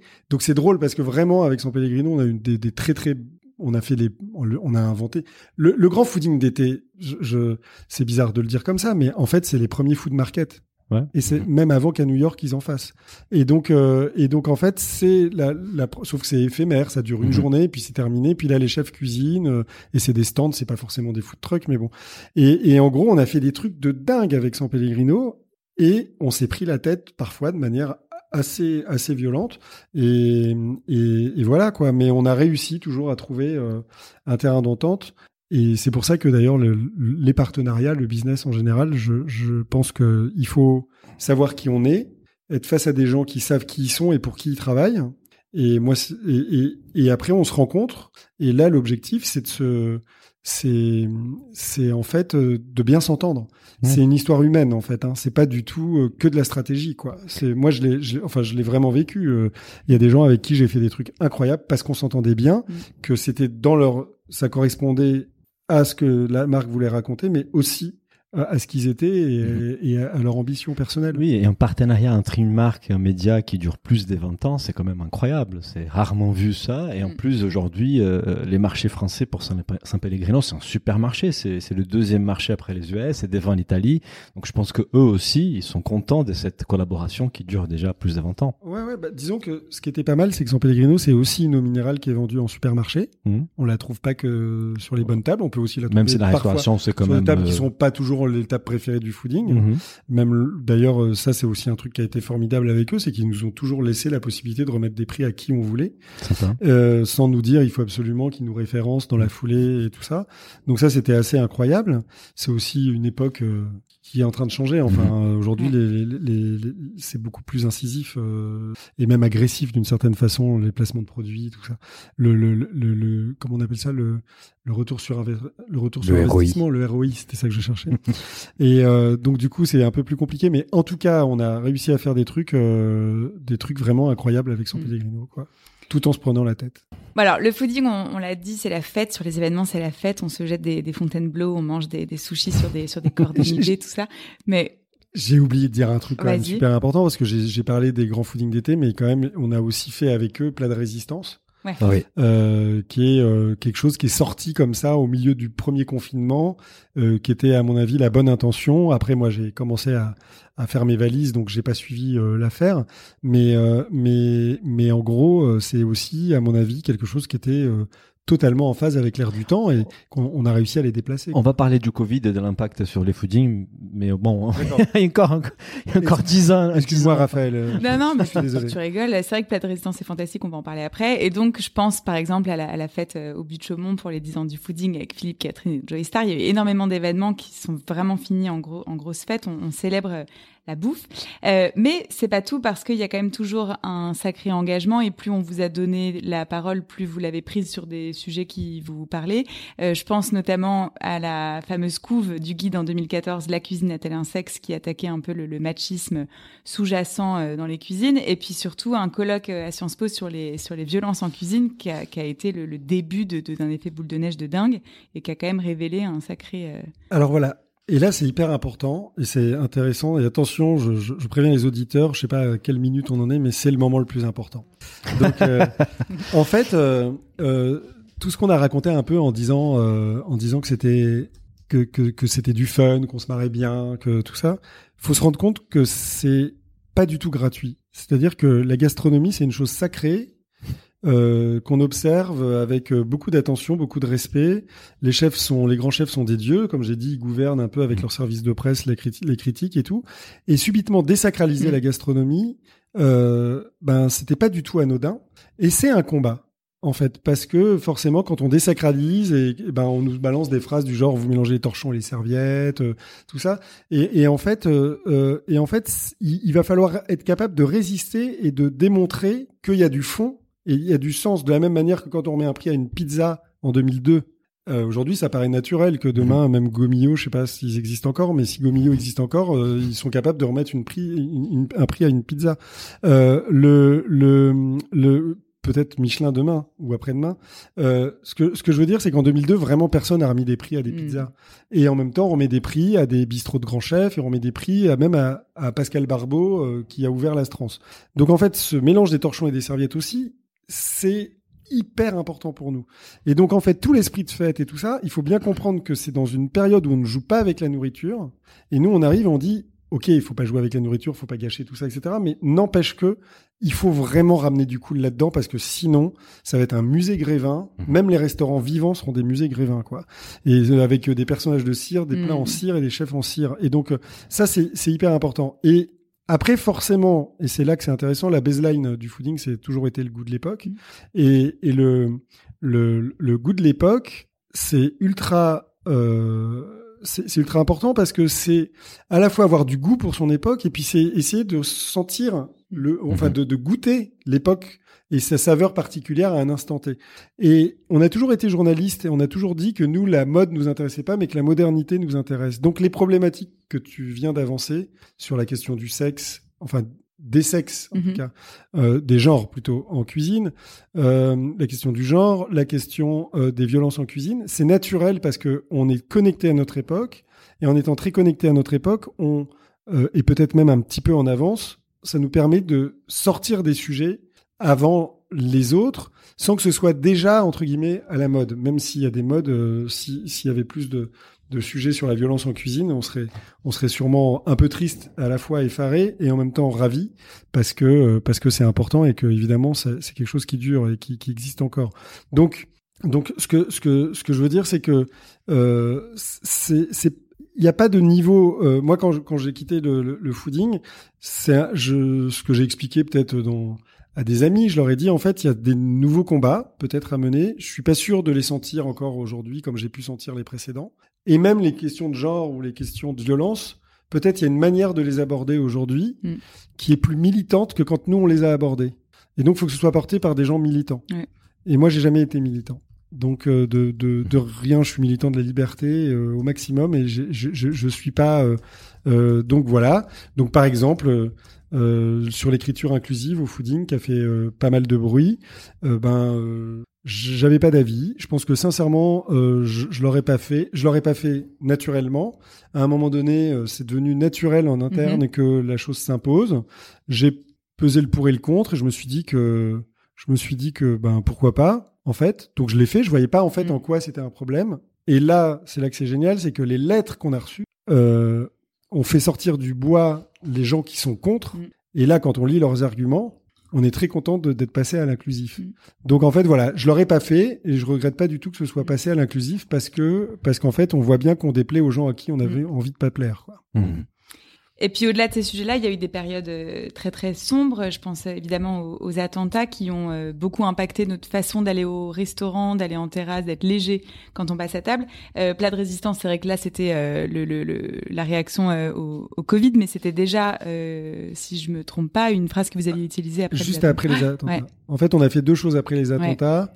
Euh, on a, euh, je reçois un coup de fil de Thierry Coste, un Aveyronais, euh, Mhm. qui me dit euh, il faut faire quelque chose après les attentats, c'est épouvantable, là, les restos sont Mm. sont fermés, on, les gens vont plus oser venir, ça va être catastrophique, tout ça, etc. Donc lui, il est dans sa, forcément dans son rôle de- d'entrepreneur. Et puis moi, je suis dans le rôle de, de, de média. J'appelle Marine, je dis qu'est-ce qu'on peut faire C'est quand même hyper, faut, effectivement, faut faire quelque chose. Peut-être même qu'on pourrait indépendamment de la question économique, se dire que sortir en terrasse, c'est un geste euh, fort, quoi, euh, symbolique, romantique. Et euh, du coup, on a organisé tous au bistrot deux soirs plus Mhm. tard. Et on a prévenu plein de restos de, de à la fois des connexions plus euh, euh, brasserie, restaurant, euh, etc. grâce à Thierry. Et puis nous, toute la, la, la famille Fooding. Et, euh, et c'est un des plus beaux moments, un des moments les plus émouvants. J'étais chez Christian Etchebest à la cantine du Troquet. Mhm. Quand à un moment donné, les cloches ont sonné, je crois que c'était 21h, et on a fait une minute de silence. Et euh, juste après, tout le monde s'est remis à manger et dans le restaurant et en terrasse. Et ça a été très chouette. Et le canard enchaîné a titré euh, là-dessus. Et d'ailleurs, j'ai gardé l'article comme celui du New Yorker. Euh, et puis, euh, et, et puis voilà. Et je- À titrer je- quoi? Euh, quelque chose sur euh, la, la- la- euh, c'était pas la revanche parce que c'était pas la revanche ce serait pas du tout canard enchaîné mais c'était ça se passe au bistrot Ouais, ou un truc comme ouais. ça et c'était vraiment le grand le- la grande phrase d'accroche j'ai reçu aussi un message très sympathique d'Anne Hidalgo et, euh, et et vraiment c'est c'est des choses qui qui, qui faisaient qui faisaient plaisir Mm. et après, on s'est dit on va aller plus loin et on a embarqué encore une fois. Euh, je, je suis désolé de le dire, il faudrait que je cite toutes les autres marques avec lesquelles on a pu travailler. Euh, mais euh, avec San Pellegrino, on a créé un événement qui s'appelait Plat de résistance, effectivement, où on a fait venir que des chefs philanthropes Mm. qui étaient pour la pour pour en tout cas la- les bonnes relations entre les peuples, etc. Et, et donc des chefs qui avaient payé de leurs personnes dans des prisons en allant apprendre à faire la cuisine à des prisonniers ou alors en allant leur faire à manger. Euh, des chefs euh, qui étaient sur la frontière euh, indo-pakistanaise qui travaillaient euh, dans des conditions très difficiles et qui étaient venus. Euh, il y avait le super Kamal Mouzawak qui est devenu un ami, euh, qui lui est un chef libanais génial qui a essayé de faire travailler les musulmans et les chrétiens ensemble au Liban notamment. Il y avait euh, bah, la, la bande de Là, vous allez m'aider, j'ai un trou et je, c'est, c'est- évidemment, c'est les gens les plus connus. À Londres, euh, le, l'Israélien et Ah. le, le Palestinien. ouais. Merci, voilà. Et euh, ils sont venus. Et d'ailleurs, je crois que c'était une des premières fois qu'ils venaient à, à Paris Mhm. euh, faire, une, faire quelque chose. C'était assez incroyable. Euh, Mm. C'était c'était un Vraiment, c'était un, c'était un très bel événement. La programmation musicale, elle, avait, elle était assurée par Marianne Dehaye, qui avait fait la, Mhm. la playlist. Enfin, franchement, c'était très beau. Et euh, oui, oui, on a fait des choses, on a fait des choses comme ça. Et je pense que c'est le challenge pour le fooding à l'avenir, c'est de réussir à continuer à raconter des belles histoires Mm. euh, constructives, joyeuses, euh, en, en- en se servant des, des, des de, de- voilà, de, l'époque, de, l'actualité et des faits divers et variés. Quoi. Bah, tu sais que dans cette émission, on aime beaucoup les côtés business de, de la bouffe. Et, et justement, en fait, une question que beaucoup de gens se posent, c'est quel est les business models du, du fooding? Et il y a justement une question qui est arrivée via Instagram par Passion Manger Sain. Est-ce que, euh, est-ce que ces business models des guides culinaires est rentable? Et si tu peux nous expliquer en grande ligne euh, les, les business models du fooding dans sa totalité Tu pourras donner la deuxième partie de la question aussi. Est-ce qu'il y recrute? Alors oui, déjà, euh, déjà, je pense que il faut envoyer des mails. Euh, J'imagine que contact existe encore. Euh, sinon, faut essayer si vous êtes assez malin pour trouver les prénoms des gens importants qui drivent le fooding aujourd'hui. euh, Faut demander à le Marine. prénom le. Faut demander à Marine comment on fait pour se faire embaucher au fooding. Voilà, par exemple. Euh, donc c'est c'est pas très compliqué. Il faut faire des essais et on voit si si les gens ont un regard assez précis, pointu, euh, exigeant. Euh, ça c'est le premier point et la première partie de la question C'est c'était quoi les euh, business models? un guide, en fait, euh, le guide en tant que tel, il n'a pas de business model. Le, le guide, si on a réussi à gagner de l'argent avec et à le financer, etc., c'est parce que on a rentré beaucoup, beaucoup de publicité euh, et parce que ensuite on exploite la, la banque de données euh, également en appli sur le site internet et que ça nous permet encore de revendre de la publicité. Euh, sinon, en soi, ça coûte tellement cher quand on paye toutes ces additions C'est clair. En fait, c'est complètement délirant. Euh, Il y a des restaurants, euh, pas tous heureusement, mais il y a certains restaurants, on a dû y aller trois, quatre fois pour savoir si on leur remettait un prix. Euh, dans chaque guide, j'ai l'impression que c'est déjà il y a longtemps, mais il me semble qu'il y a un peu plus de 1000 adresses de 1000 restaurants. Ça veut dire qu'on en teste peut-être chaque année 2500. Non. Euh, certains plusieurs fois. Voilà, donc c'est un, c'est un boulot de, c'est un vrai boulot de titan. Un vrai budget aussi. Et en Mm. fait, ce qui était fort, c'est que c'est que la marque du guide est devenue une marque d'événementiel et que en fait l'ensemble a fait qu'on a toujours été une Mhm. société jusqu'à jusqu'au départ de Marine et, et de moi-même, une société euh, qui, qui gagnait de l'argent, euh, y compris d'ailleurs dans les premières années Michelin. Et, euh, et mais voilà quoi. Alors c'est c'est un boulot. Euh, c'est un boulot euh, qui est compliqué. Rien n'est impossible, on pourrait dire. En fait, c'est un business model qui n'est pas impossible, mais il faut, faut avoir envie de se donner beaucoup, beaucoup de mal. Moi, j'aimerais bien qu'on qu'on passe un petit moment sur euh, sur l'app. Euh, à titre perso, c'est la première application que j'ai payée de ma vie euh, sur mon iPhone euh, 3, si je dis pas de bêtises. Euh, ce 3. truc-là, ouais, voilà. Non, mais c'est vrai. Non, mais je, je, si je dis pas de bêtises, ça devait être à peu près à ce moment-là. Dé- déjà, euh, à quel moment euh, vous vous êtes dit, ok, on a un guide papier, on est a priori de ce que je comprends même de, de- des discussions qu'on a et de la manière de, de, de tes papiers à noter, j'ai l'impression que t'es es plutôt quelqu'un qui, qui qui a besoin d'avoir ce, qui a besoin d'avoir le, le le papier. Vous avez bossé un, un guide papier. À quel moment vous avez choisi de faire une app? Ça, c'est ma première question. Ma deuxième question, c'est comment est-ce que vous l'avez financé? Et la troisième, c'est est-ce que ça a fonctionné ou pas? Sur la version payante de départ Alors, euh, il y a plein de choses à dire. Le fooding, c'est le fooding, c'est une marque cool. Donc, en fait, déjà, euh, il y avait beaucoup de gens qui avaient envie d'en faire une. Donc, on a pu euh, la payer pas trop cher. Ça veut dire qu'on l'a payé, mais, mais ça nous a peut-être coûté un peu moins cher que si on était parti from scratch. Mhm. Le, la deuxième chose, c'est qu'on a dû aussi tout de suite avoir un partenariat. Je serais bien embêté de vous dire lequel aujourd'hui, mais euh, il y avait probablement Mastercard dans l'histoire.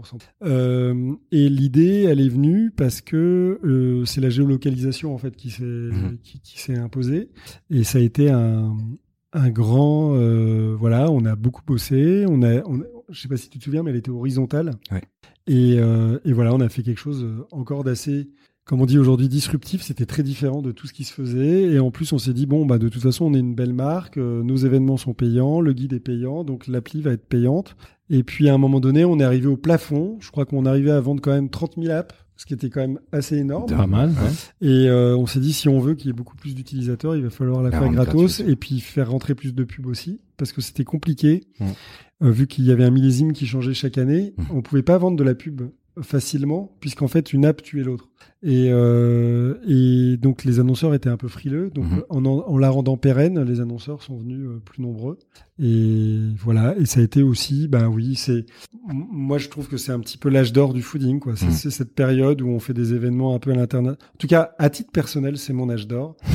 parce que c'est le moment où je m'éclate. euh, Je, je, je, je- je fais des événements de dingue à Milan, à New York, à Los Angeles. On lance, on vient de lancer l'appli, on fait des guides papier qui sont quand même des beaux objets. euh, on rencontre plein de gens. euh, euh, voilà, on s'émancipe. euh, et puis des gens euh, dignes d'intérêt comme Vice ou Condé Nast euh, viennent nous voir en nous disant qu'ils ils seraient peut-être intéressés pour prendre des parts. Donc on a vraiment un moment où, où on, on kiffe, ou en tout cas on se rend compte, pour répondre peut-être à ta question de tout à l'heure, Mm. on se rend compte que euh, le travail paie. Quoi, voilà. Sur, sur les guides papier, juste une petite question. Donc, les guides, il est vendu, euh, il était vendu à 9,90€. Combien d'exemplaires euh, ça se vendait à combien? À combien d'exemplaires? Ouais, genre Alors là, je peux- 50 000, euh, 80 000. euh, Non, non, non. je- je- alors franchement, je pense que il y, a- il y a des choses que je peux plus dire aujourd'hui. Ah, Euh, mais à l'époque, c'est- le guide, 2015, euh, genre. Oui, mais euh, dans bah, écoute, on le tirait à 100 000 exemplaires et euh, je crois que en moyenne, on vend, euh, on vend à peu près un sur deux. Mhm. Donc on devait être à 50 000. Peut-être que le- la meilleure année, ça a peut-être été 57 000 ou un truc comme ça. Pas mal. On, on, on a, on- je pense qu'on a pas mal couvert les business models. Euh, Bah, tu as parlé beaucoup d'événements, ils se pensent en rien, on a compris. Il, il y avait aussi, je pense, une dimension conseil, parfois ponctuelle. On a vu que 2000... Conseil, mais pas de restaurant. Oui, oui, conseil aux marques. Ouais, ouais, ouais. Euh, et on a vu qu'en 2018, donc la société MMM, point d'exclamation, a fait un chiffre d'affaires des 3 millions d'euros, ce qui est pas mal. Les, les, les Michelin étaient déjà actionnaires à 40% cette année-là, non? En quelle année ça? Euh, 2018, euh, non? Parce que la vente était 2017. Ah oui, euh, c'est le chiffre d'affaires 2010. Alors oui, euh, oui, oui, ils viennent de rentrer sûrement en septembre. C'est 2017 euh, 2018, ça, 3 millions. Chiffre d'affaires 2018, euh, je suis pas sûr qu'il soit beaucoup. Il y a eu deux- on est en 2021, donc euh, voilà, je, donc 2020, 2018. Oui, ils étaient là, c'est la première année. D'accord. Voilà. Euh, bah écoute, donc ça veut dire que tous ces modèles Et on ensemble, était, euh, on était en croissance en 2019. les guides, applis, euh, événementiels, ça faisait un chiffre d'affaires des 3 millions d'euros, ce qui intéressait, comme tu disais, plein d'acteurs. Et donc justement, on va arriver à la rubrique peut-être la plus attendue du podcast, qui est la rubrique Michelin. Mais avant de parler du Michelin, tu les as cités déjà. Euh, moi, je t'ai rencontré, c'était peut-être en 2015-16, je me souviens plus. J'ai bossé chez, chez pour un média qui s'appelle Nowness. Et à l'époque, euh, j'ai appris, euh, on s'est rencontrés, que tu étais en discussion avec Condé Nast et Vice. Et on a même commencé à évoquer, ça jamais allé plus loin, la possibilité d'un rachat par LVMH. Donc, est-ce que tu peux nous raconter les discussions que tu as eues avec ces différents acteurs et pourquoi ça n'a pas abouti avec eux et pourquoi ça aboutit finalement avec Michelin? Euh, alors, ben, Vice, c'est parce qu'il s'intéresse à nous trop tôt et que, comme je vous le disais, moi, je j'y connaissais rien en, en valorisation de société. Je, je, je sais qu'on est filmé, mais peut-être faudrait couper là parce que moi, je commence à être. euh, Bah, on, on en tout verra cas, faudra, après. faudra Ouais. pas en faire. euh, Ouais, ouais, ouais, hein, t'inquiète. D'accord. Euh, euh, Ah oui, tout, tout est gardé. Là, Ouais, du mais c'est ça qui est beau. Et ben voilà. non, parce que là, alors là, si, si, si je, suis pleine face et, et- alors, il faut- Moi aussi. Il faut qu'on Bah, vous écoute, on va, aussi. je vais ouvrir les fenêtres. Si on ouvre les fenêtres, Je vais ouvrir du les bruit, fenêtres mais et si fait, les auditeurs est- ils ont des bruits de fond, c'est il c'est doit- les il charmes doit du faire à peu près podcast. 32 degrés. Ici 47, ouais. C'est New York l'été, quoi. Extrêmement chaud. Raphaël, euh, Je parle Raphaël. plus, moi, j'ai plus d'eau dans mon corps là. Ah bah voilà. J'avais D'accord. 97% d'eau, je crois, et là, je suis Parce à que là, en fait, 1%. j'ai- je, je me disais, je commence à goûter vraiment. Ouais. Merci. Euh, C'est les, problèmes d'une start-up en fait. On n'a pas les budgets pour la clim, donc. euh, Non, non, non, mais bon. Euh, Qu'est-ce qu'on disait? Oui, alors, eh ben, en fait, euh, l'idée nous vient, euh, nous vient en fait grâce à Vice. C'est-à-dire que Vice vient nous voir. J'ai eu le privilège de rencontrer les fondateurs, de les voir plusieurs fois, et ils nous disent ouais, on aimerait euh, prendre une participation. Ce que vous faites, c'est génial et tout ça. Et, donc là, j'a- j'appelle un vieil ami de Bizot qui a été son associé à un moment donné, qui s'appelle Henri de Bodina, et je lui dis euh, bon, il voudrait nous voir et et c'est cet Henri de Bodina qui a dirigé des groupes musicaux, euh, mais qui a dirigé euh, aussi le Club Med, tout ça, qui connaît un peu bien ce monde-là et qui dirige maintenant un fonds d'investissement, qui dit, euh, qui commence à éplucher les trucs, il dit non, non, euh, vous allez vous faire rouler, vous êtes absolument pas prêt à vendre au départ, donc on dit, bah, Mm. on dit, ben donc, euh, ben, ne vendons pas, donc euh, on fait un peu traîner Vice, tout ça, et là on décide de consolider un peu ce que nous dit Henri, il faut consolider le business model, donc on commence à faire des plans euh, un peu plus sur la comète et à se dire euh, que pour démarcher des boîtes qui, ou des fonds d'investissement qui pourraient être intéressés, il va falloir arriver avec quelque chose de, de sérieux. Donc on a rencontré Vice alors qu'on n'était pas tout à fait calé. Et d'ailleurs, quand on devient calé, on intéresse beaucoup moins Vice parce qu'ils comprennent qu'ils vont ça. pas pouvoir nous rouler euh, trop dans la farine et c'était de bonne guerre. Le, le- le- et après, on rencontre Condé Nast et on a des discussions avec Lagardère, on a des discussions avec euh, Mathieu Pigas, on a des discussions avec pas mal de monde. Et puis, euh, et puis on finit par rencontrer Michelin. Le hasard. Comment euh, c'était cette rencontre? Bah, c'est une rencontre euh, assez improbable. Marine et moi, on va pratiquement jamais, on sort jamais en cocktail mondain. Et là, euh, je pense que c'était Ruinard qui organisait un cocktail et on s'est dit tiens, euh, ce serait peut-être bien d'aller choper Ruinard euh, euh, dans, dans, comme sponsor ou comme annonceur et tout. Donc on se dit allez hop, on y va. Et on arrive là-bas. Il y avait Alexandre Gauthier, le chef de la Grenouillère, Mhm. qui, qui serre la main d'un d'un Américain qui se trouve euh, était en fait le directeur du guide Michelin, qui nous présente et lui nous dit des choses très agréables, mais sa femme nous montre qu'elle a l'appli, euh, tout ça, qu'elle adore le fooding et tout. Et donc on décide de se revoir euh, quelques temps après et on déjeune ensemble et et voilà, il, il m'explique que, que, que en fait, euh, il faut des gens comme nous chez Michelin, que nous au moins on sait ce que c'est que la bouffe, que que voilà, que on- il pense qu'on peut être d'un grand apport, euh, mais qu'il faut le faire stratégiquement. Donc, il, je sais pas très bien comment il se débrouille. Il rencontre des gens, il finit par convaincre les gens ch- chez Michelin. Michelin ouvre le dossier, regarde et, nous fait une proposition qui euh, euh, nous semblait très prometteuse et très respectueuse.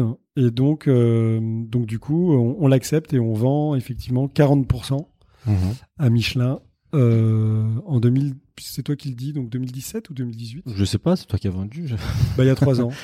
Et, et on lisait bah, dans un article des 2017. Zera qui Michelin a payé euh, 5 millions d'euros pour 40% de la, du fooding, ça veut dire 10-12 millions pour la totalité de, de, la, de la société. C'est un peu ça les chiffres. Euh, le, le- le premier chiffre d'Ézéchiel, euh, euh, c'est un, un journaliste sérieux et donc je pense qu'il est bien renseigné. Le deuxième chiffre, euh, je pense que c'est une approximation. Ah non, le de- deuxième c'est moi, c'est mon approximation. Je Voilà. suis pas journaliste, Ce c'est n'est pas pour un ça. journaliste. Non, non, non, C'est mais- pour ça, je suis pas. Non, non, je suis non. sérieux, mais Non pas mais donc je, peux, je, je- voilà, je confirmerai, je peux pas confirmer. D'accord. On a justement une question qui vient de la part des Florian Guérin sur Instagram qui est pourquoi avoir vendu au guide Michelin? Euh, bah parce que leur offre était la plus respectueuse. Ou pourquoi avoir la- vendu tout court en fait? Oui, ah bah alors là, euh, on, on, on a une passion, on porte euh, des intuitions, des envies. Alors les intuitions commençaient à nous guider, à nous dire que soit on stagnait, soit il fallait se développer avec euh, l'argent, de l'argent qu'on n'avait pas, ou qu'on n'était pas prêt à mettre en jeu, en tout cas, parce que quand on a travaillé durement pendant euh, ben, 15 ans pour mettre un peu d'argent de côté pour la boîte, hein, je parle. Mhm. Et euh, ben, d'ailleurs, on avait bien fait parce que typiquement, si on avait été encore aux manettes, ça nous aurait permis l'argent de côté d'affronter le Covid et la période, euh, la période compliquée qu'on a, Mhm. qu'on qu'on vient de tous de vivre. Euh, donc, euh, on voulait pas prendre le risque de tout réinvestir euh, dans un projet dont on n'avait pas forcément le sentiment d'une grande maîtrise, quoi. C'est-à-dire que euh, moi, je suis pas un enfant euh, du digital. Je suis euh, et, et donc le digital, ça me fait pas peur. Hein. J'aime bien. On a fait des trucs super. On dernière fête fooding qu'on aura organisée, Marine et moi, euh, pour le lancement du guide fooding des 20 ans. je crois que c'était assez assez incroyable. On a quand même fait 9 millions de de, de comment on dit sur Instagram, c'est toi Raphaël qui peut dire ça? De, de vues? Ouais, c'est Mais ça? non. Si. 9 millions La, la box avec 250 box. Ouais. On a eu. On a Ah oui, j'ai reçu. Sur tous les, voilà. influenceurs Oui, qui ont relayé le- Voilà, voilà, l'opération. voilà. Donc en fait, le digital, Ah me, ouais, fait- le, le incroyable. digital me fait pas peur. Le, Ouais. le succès de, de l'appli dont on a parlé, qui était payante, c'était un peu bizarre de la rendre payante. N'empêche Ouais. qu'on a été en tête des classements payants Ouais, d'appli euh, pendant bien des sûr. années. Donc en fait, le digital ne me fait pas peur, mais le digital ne m'intéresse pas beaucoup. Mm. Et, euh, et donc euh, et donc du coup toutes les nouvelles voilà il y a des choses que j'avais pas vraiment envie de me, fader et euh, et j'aime avoir des idées.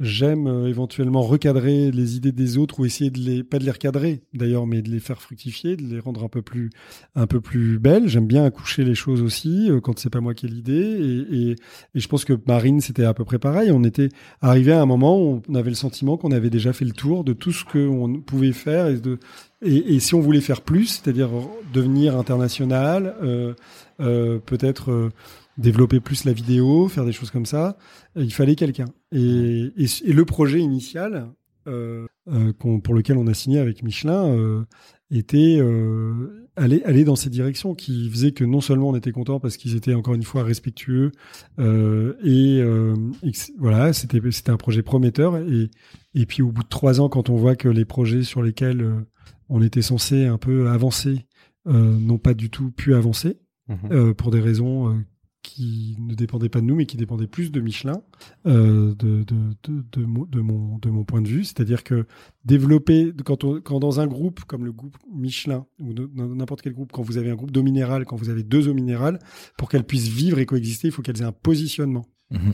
bien distinct Mhm. et je sais que la question va suivre c'est est-ce que vous avez influencé le guide Michelin et, et à cette question Comment je vais tu vous sais dire, ça je vais vous dire, je vais vous dire non parce que Euh. le fait est que typiquement quand ils ont commencé à mettre des étoiles à des endroits comme euh, Simone et Tondo qui sont des adresses phares pour le fooding, Mhm. On disait que c'était une influence du fooding. voilà, euh, en fait au moment où euh, au moment où vous pensez que c'est une influence du fooding, nous au contraire ça nous donne le vertige.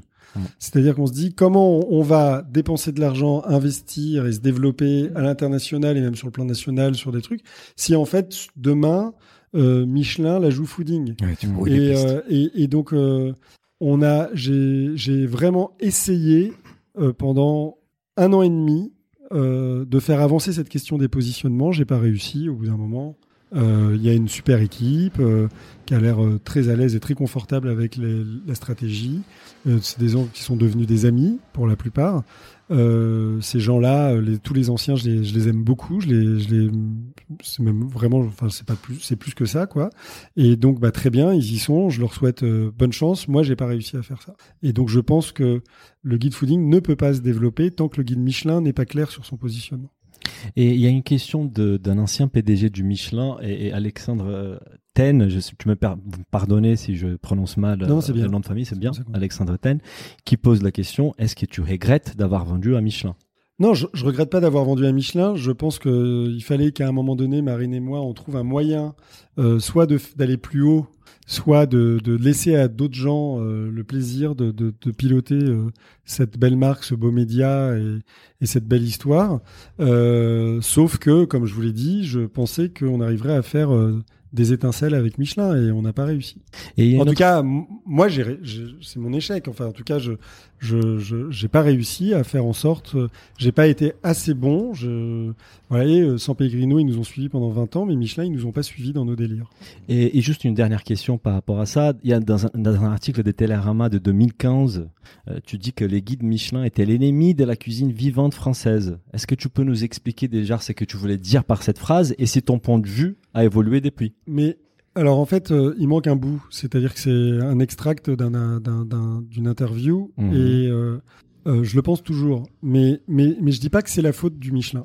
Je- en fait, je vais, je vais dire l'inverse. C'est la faute des observateurs, donc des journalistes, mais aussi maintenant des influenceurs. C'est-à-dire que, en gros, si c'était à une période, il faut remettre dans le contexte où il y a des publications qui sortent aux États-Unis, tout ça, où ils disent la cuisine française c'est un peu mort, on s'emmerde, euh, c'est poussiéreux, euh, tout ça. Et, et d'ailleurs, j'avais défendu la cuisine française à ce moment-là. J'avais fait des tribunes pour expliquer que le critique gastronomique, évidemment, c'était coltiné que les grands gastros.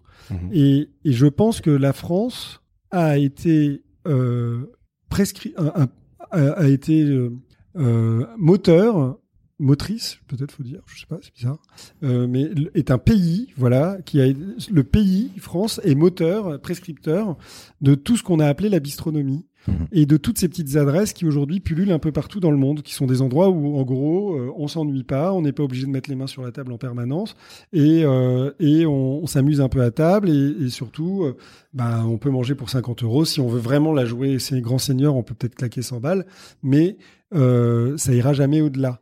Et, euh, et, donc, en fait, ces adresses-là, on est on était au moment où ça se passe, au moment où je réponds à l'interview, mais on l'est toujours, je pense. Euh, un peu moins parce que forcément c'est copié, donc du coup ça se passe aussi dans les autres pays. On est les meilleurs. C'était vraiment, moi je suis allé dans pas mal de pays, j'ai eu cette chance-là ces dernières années avant le Covid, et j'ai vu que on avait un niveau de rapport qualité créativité prix incroyable. Et ce rapport qualité créativité prix incroyable, peu de pays l'ont. Et et euh, et le problème c'est que le Michelin en disant qu'est- qu'est-ce qu'on retient de cette année? Enfin, si je vous pose la question, c'est qui a eu la troisième étoile, euh, qui en a perdu une, euh, Mmh, et, et voilà. Et en fait, ça cache complètement, c'est l'arbre qui cache la forêt de, de, de vrais talents, euh, qui peuvent être des talents. Faire une très bonne crêpe, pour moi, ça a autant de mérite, même beaucoup plus de mérite d'ailleurs que faire un mauvais étoilé. Et donc, euh, donc du coup, je, je, je suis très euh, euh, je, je, je, je, renouvelle en fait ça, oui, d'une certaine façon, quand le 20h de TF1, pour parler des, des, ou de France 2, parlent f- ou font la une de la gastronomie, c'est parce qu'il y a eu trois étoiles. Mhm. Ou parce que. Et, et en fait, on ne parle que de ça. Et donc, du coup, on oublie les autres. Et c'est les autres qui ont fait le soft power français ces dernières années. C'est pas du tout euh, les chefs qui essayent de faire ce que faisaient leurs grands-parents chefs, quoi. Franchement. Donc, euh, donc du coup, euh, alors il y a quelques étoilés, ben, Mhm. on l'a vu effectivement aujourd'hui, qui sont aussi des gens. euh, moi, j'adore Aponem, euh, j'adore évidemment Septime, Mhm. j'adore Alexandre Gauthier. Il y a des chefs quand même qui ont fait bouger les lignes. D'ailleurs, ils sont rarement suivis jusqu'au bout euh, et, et, euh, jusqu'à la troisième. euh, mais, mais en tout cas, euh, voilà. Sauf que même eux, d'ailleurs, tant qu'ils n'auront pas trois étoiles, on n'en parlera pas. Mhm. Donc, euh, donc voilà. Donc je pense encore une fois que la notoriété du Michelin dépasse Michelin et, et, et, et sûrement fait que les chroniqueurs et les, et les, les observateurs parlent encore beaucoup trop de ça, quoi. Justement, dans la, la, la place qu'ont euh, les autres restaurants, euh, les autres restaurants que ceux de la gastronomie, il y a, y a un événement qui s'est passé l'année dernière, qu'on est encore un peu en train de vivre, qui est le Covid. Euh, je, ça m'intéresserait que tu nous expliques un petit peu euh, comment est-ce que le fooding a vécu ce moment, euh, à savoir euh, euh, d'une manière ou d'une autre, vous êtes là pour sublimer une, une restauration des, des valeurs, et là d'un coup, euh, tous les établissements euh, ferment le rideau. Comment est-ce que vous avez vécu la fermeture des restos au premier confinement? Comment est-ce que vous vous êtes adapté, vous, en tant que média, en tant que marque? Euh, en fait, il y a plein de choses positives qui vont sortir de ce Covid. Je, Mhm. je- je commence comme ça parce que Tu fais il y bien. a- je, vois que Jérémy A- Adeline sont en train de s'endormir, donc euh, j'arrive en disant non mais donc il y a, il y a, euh, comment euh, oui il y a un truc euh, il y, a- il y a un truc qui est assez important c'est que c'est qu'en fait c'est un accélérateur de particules mais positif qui, Mhm. qui va être assez incroyable. Je pense que tous ceux qui faisaient de la bouffe par phénomène de mode, par suivisme, etc., vont être obligés de se reposer des questions. Mhm. Ça va libérer la place, ça va faire descendre les prix des beaux commerciaux. Euh, il- la question du locavorisme va s'imposer parce qu'en fait, Mhm. les circuits courts vont s'imposer aussi parce que quand on est trop dépendant, ben, il- parce que quand même que les choses soient assez claires. Je souhaite évidemment pas qu'on se retape une vague euh, euh, prochainement, ni dans trois ans, ni dans cinq ans. Mais on sait maintenant que ça peut arriver. Ouais. Et, euh, et on sait que personne, euh, voilà. Donc du coup, je trouve que c'est super pour la ville de Paris aussi et pour les grandes villes d'une manière générale de remplacer les places de parking par des terrasses Ouais. avec des gens qui sourient. Je, je pense qu'il va y avoir, il y a, si on veut regarder le positif, alors évidemment le prix à, payer est très très cher, mais il y a beaucoup beaucoup de choses qui, qui vont se passer. Et même dans le dernier palmarès fooding, les adresses auxquelles on a remis des prix sont des adresses très atypiques Mhm. et très très locavoristes et très et, et très bonnes et qui ne jouent pas du tout la carte de la gastronomie quoi. Mhm. Alors là au sens euh, classieux du terme. Euh, donc en fait, je, je pense que ça va, ça va ça va s'accélérer. Je, je pense aussi, j'espère que dans les campagnes, dans les villages, des endroits vont rouvrir Mhm. euh, puisque les gens ont l'air de retrouver euh, une sorte de passion pour, Ouais. les, pour, pour la vie au vert. Euh, donc voilà, je pense que c'est assez intéressant et assez excitant. Et après, d'une manière plus urgente, euh, ce qu'on a fait, nous, au fooding, euh, eh ben, on a fait comme tout le monde, on s'est confiné et on a découvert Zoom. Et, euh, et puis, euh, et on a essayé d'être créatif quand même. Et là, euh, la question, c'était de se dire, bon, ben, puisqu'on peut se faire livrer quand même, puisque c'était Ouais. quand même la période où on pouvait même pas sortir, Ouais, euh, ben, puisqu'on peut se faire livrer euh, ou, ou- ou éventuellement aller chercher dans un rayon d'un kilomètre euh, un truc à emporter, identifions les meilleures adresses qui le font. Et on a sorti plat de résistance, qui était le terme, comme Raphaël l'a rappelé, qu'on avait déjà sorti après la après un, un autre cataclysme qui était les attentats. Ouais. Euh, mais mais voilà, et c'est devenu plat de résistance contre le conardovirus. Et on a, on, bah franchement, ça nous a ça nous a tenu, mais même moralement et tout, pendant. euh, moi, voilà, moi, c'est mon dernier, ah, c'est mon dernier euh, fait, en fait, euh, fait d'armes, on pourrait dire, Mhm. euh, au fooding, puisque à partir du moment où le truc est sorti, je pense que ça devait être en avril, quelque chose comme ça. Mhm.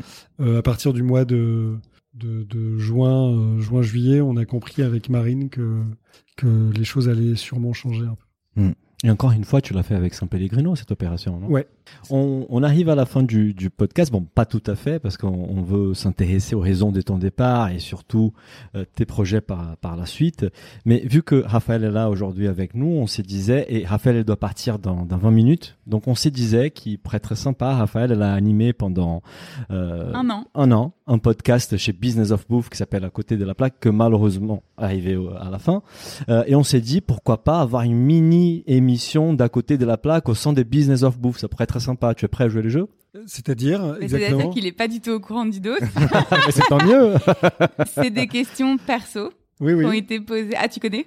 Ah non, non, non, non, Ah non, si, si, ok. Alors, je, vois, je, je comprends. Je- à jouer le jeu, je croyais d'une nouvelle émission. Ah non non non non. À répondre aux questions euh, répondre- des Raphaël. Mais oui, oui, je vais essayer. Je vais Si voir. tu euh, veux pas répondre à une question, c'est arrivé. Tu peux dire euh, Joker. je réponds pas, mais c'est mieux que tu répondes. D'accord, d'accord, d'accord. Vas-y, vas-y, vas-y, vas-y. Alors, qu'est-ce qui te rend dans les, dans les petites choses euh, du quotidien très très heureux Eh bien, dans les petites choses du quotidien, un truc que j'ai vraiment redécouvert, enfin vraiment, je préviens alors à nouveau les auditeurs et les auditrices, mais c'est chiant là ce que je veux dire. mais, euh, mais, euh, mais en fait, oui, je suis, euh, j'ai redécouvert le plaisir de faire les courses avec le, avec le, le, le Covid. Mhm. J'avoue, je les faisais très peu, voire pas du tout. Et euh, c'est assez chouette d'avoir le privilège d'habiter entre la rue du Faubourg Saint-Denis et la rue du Nil Mhm. à Paris. Et c'est assez chouette de passer beaucoup de temps aussi dans l'Aubrac, à côté de l'Aïol, où il y a des, des, des, des, des commerces de bouche incroyables. Hmm. Donc, euh, je prends un grand plaisir à faire ça. T'es déçu. hein Non, pas du tout, je suis hyper d'accord. Non, mais c'est vrai, on Moi, allait, on allait trop au resto. cool de faire non, non, mais moi, je trouve ça génial, on allait, on trop au resto. Non, non, c'est vrai. Euh, quelle est pour toi la plus belle qualité du monde euh, chez les autres? La plus belle qualité du monde, bah, c'est le courage. Je pense que c'est le courage. J'ai pas besoin d'expliquer le mot. Je pense que c'est à peu près clair. euh, pour- Je pense que je, je, je- il m'arrive par exemple parfois il y a des gens qui disent des trucs qui sont un peu scandaleux euh, en- dans les médias et et je, je trouve toujours qu'il y a en tout cas je, parle de je parle pas des partis politiques là. Je, je Mm. suis en train de parler de gens qui prennent des positions euh, courageuses euh, parce que singulières et et je trouve que je trouve voilà je même si je suis pas d'accord je je, je loue euh, cette qualité. Je trouve que voilà, le, ouais, le couleur, vraiment, j'y suis très attaché. J'ai beaucoup de mal à avoir des relations superficielles avec les gens, donc c'est hyper important qu'à un moment donné, on arrive à, à se dire les choses un peu dans les yeux, et, droit dans les yeux, et voilà, et des, et des, des vérités. Alors aussi, évidemment, en faisant attention à, à l'autre, etc. Mais, mais je pense que c'est hyper. Enfin voilà, le, le je- les, les plus belles réussites des gens qui sont passés par le fooding sont les gens les plus courageux. Qu'est-ce qui t'agace beaucoup Oh bah l'inverse. Ouais.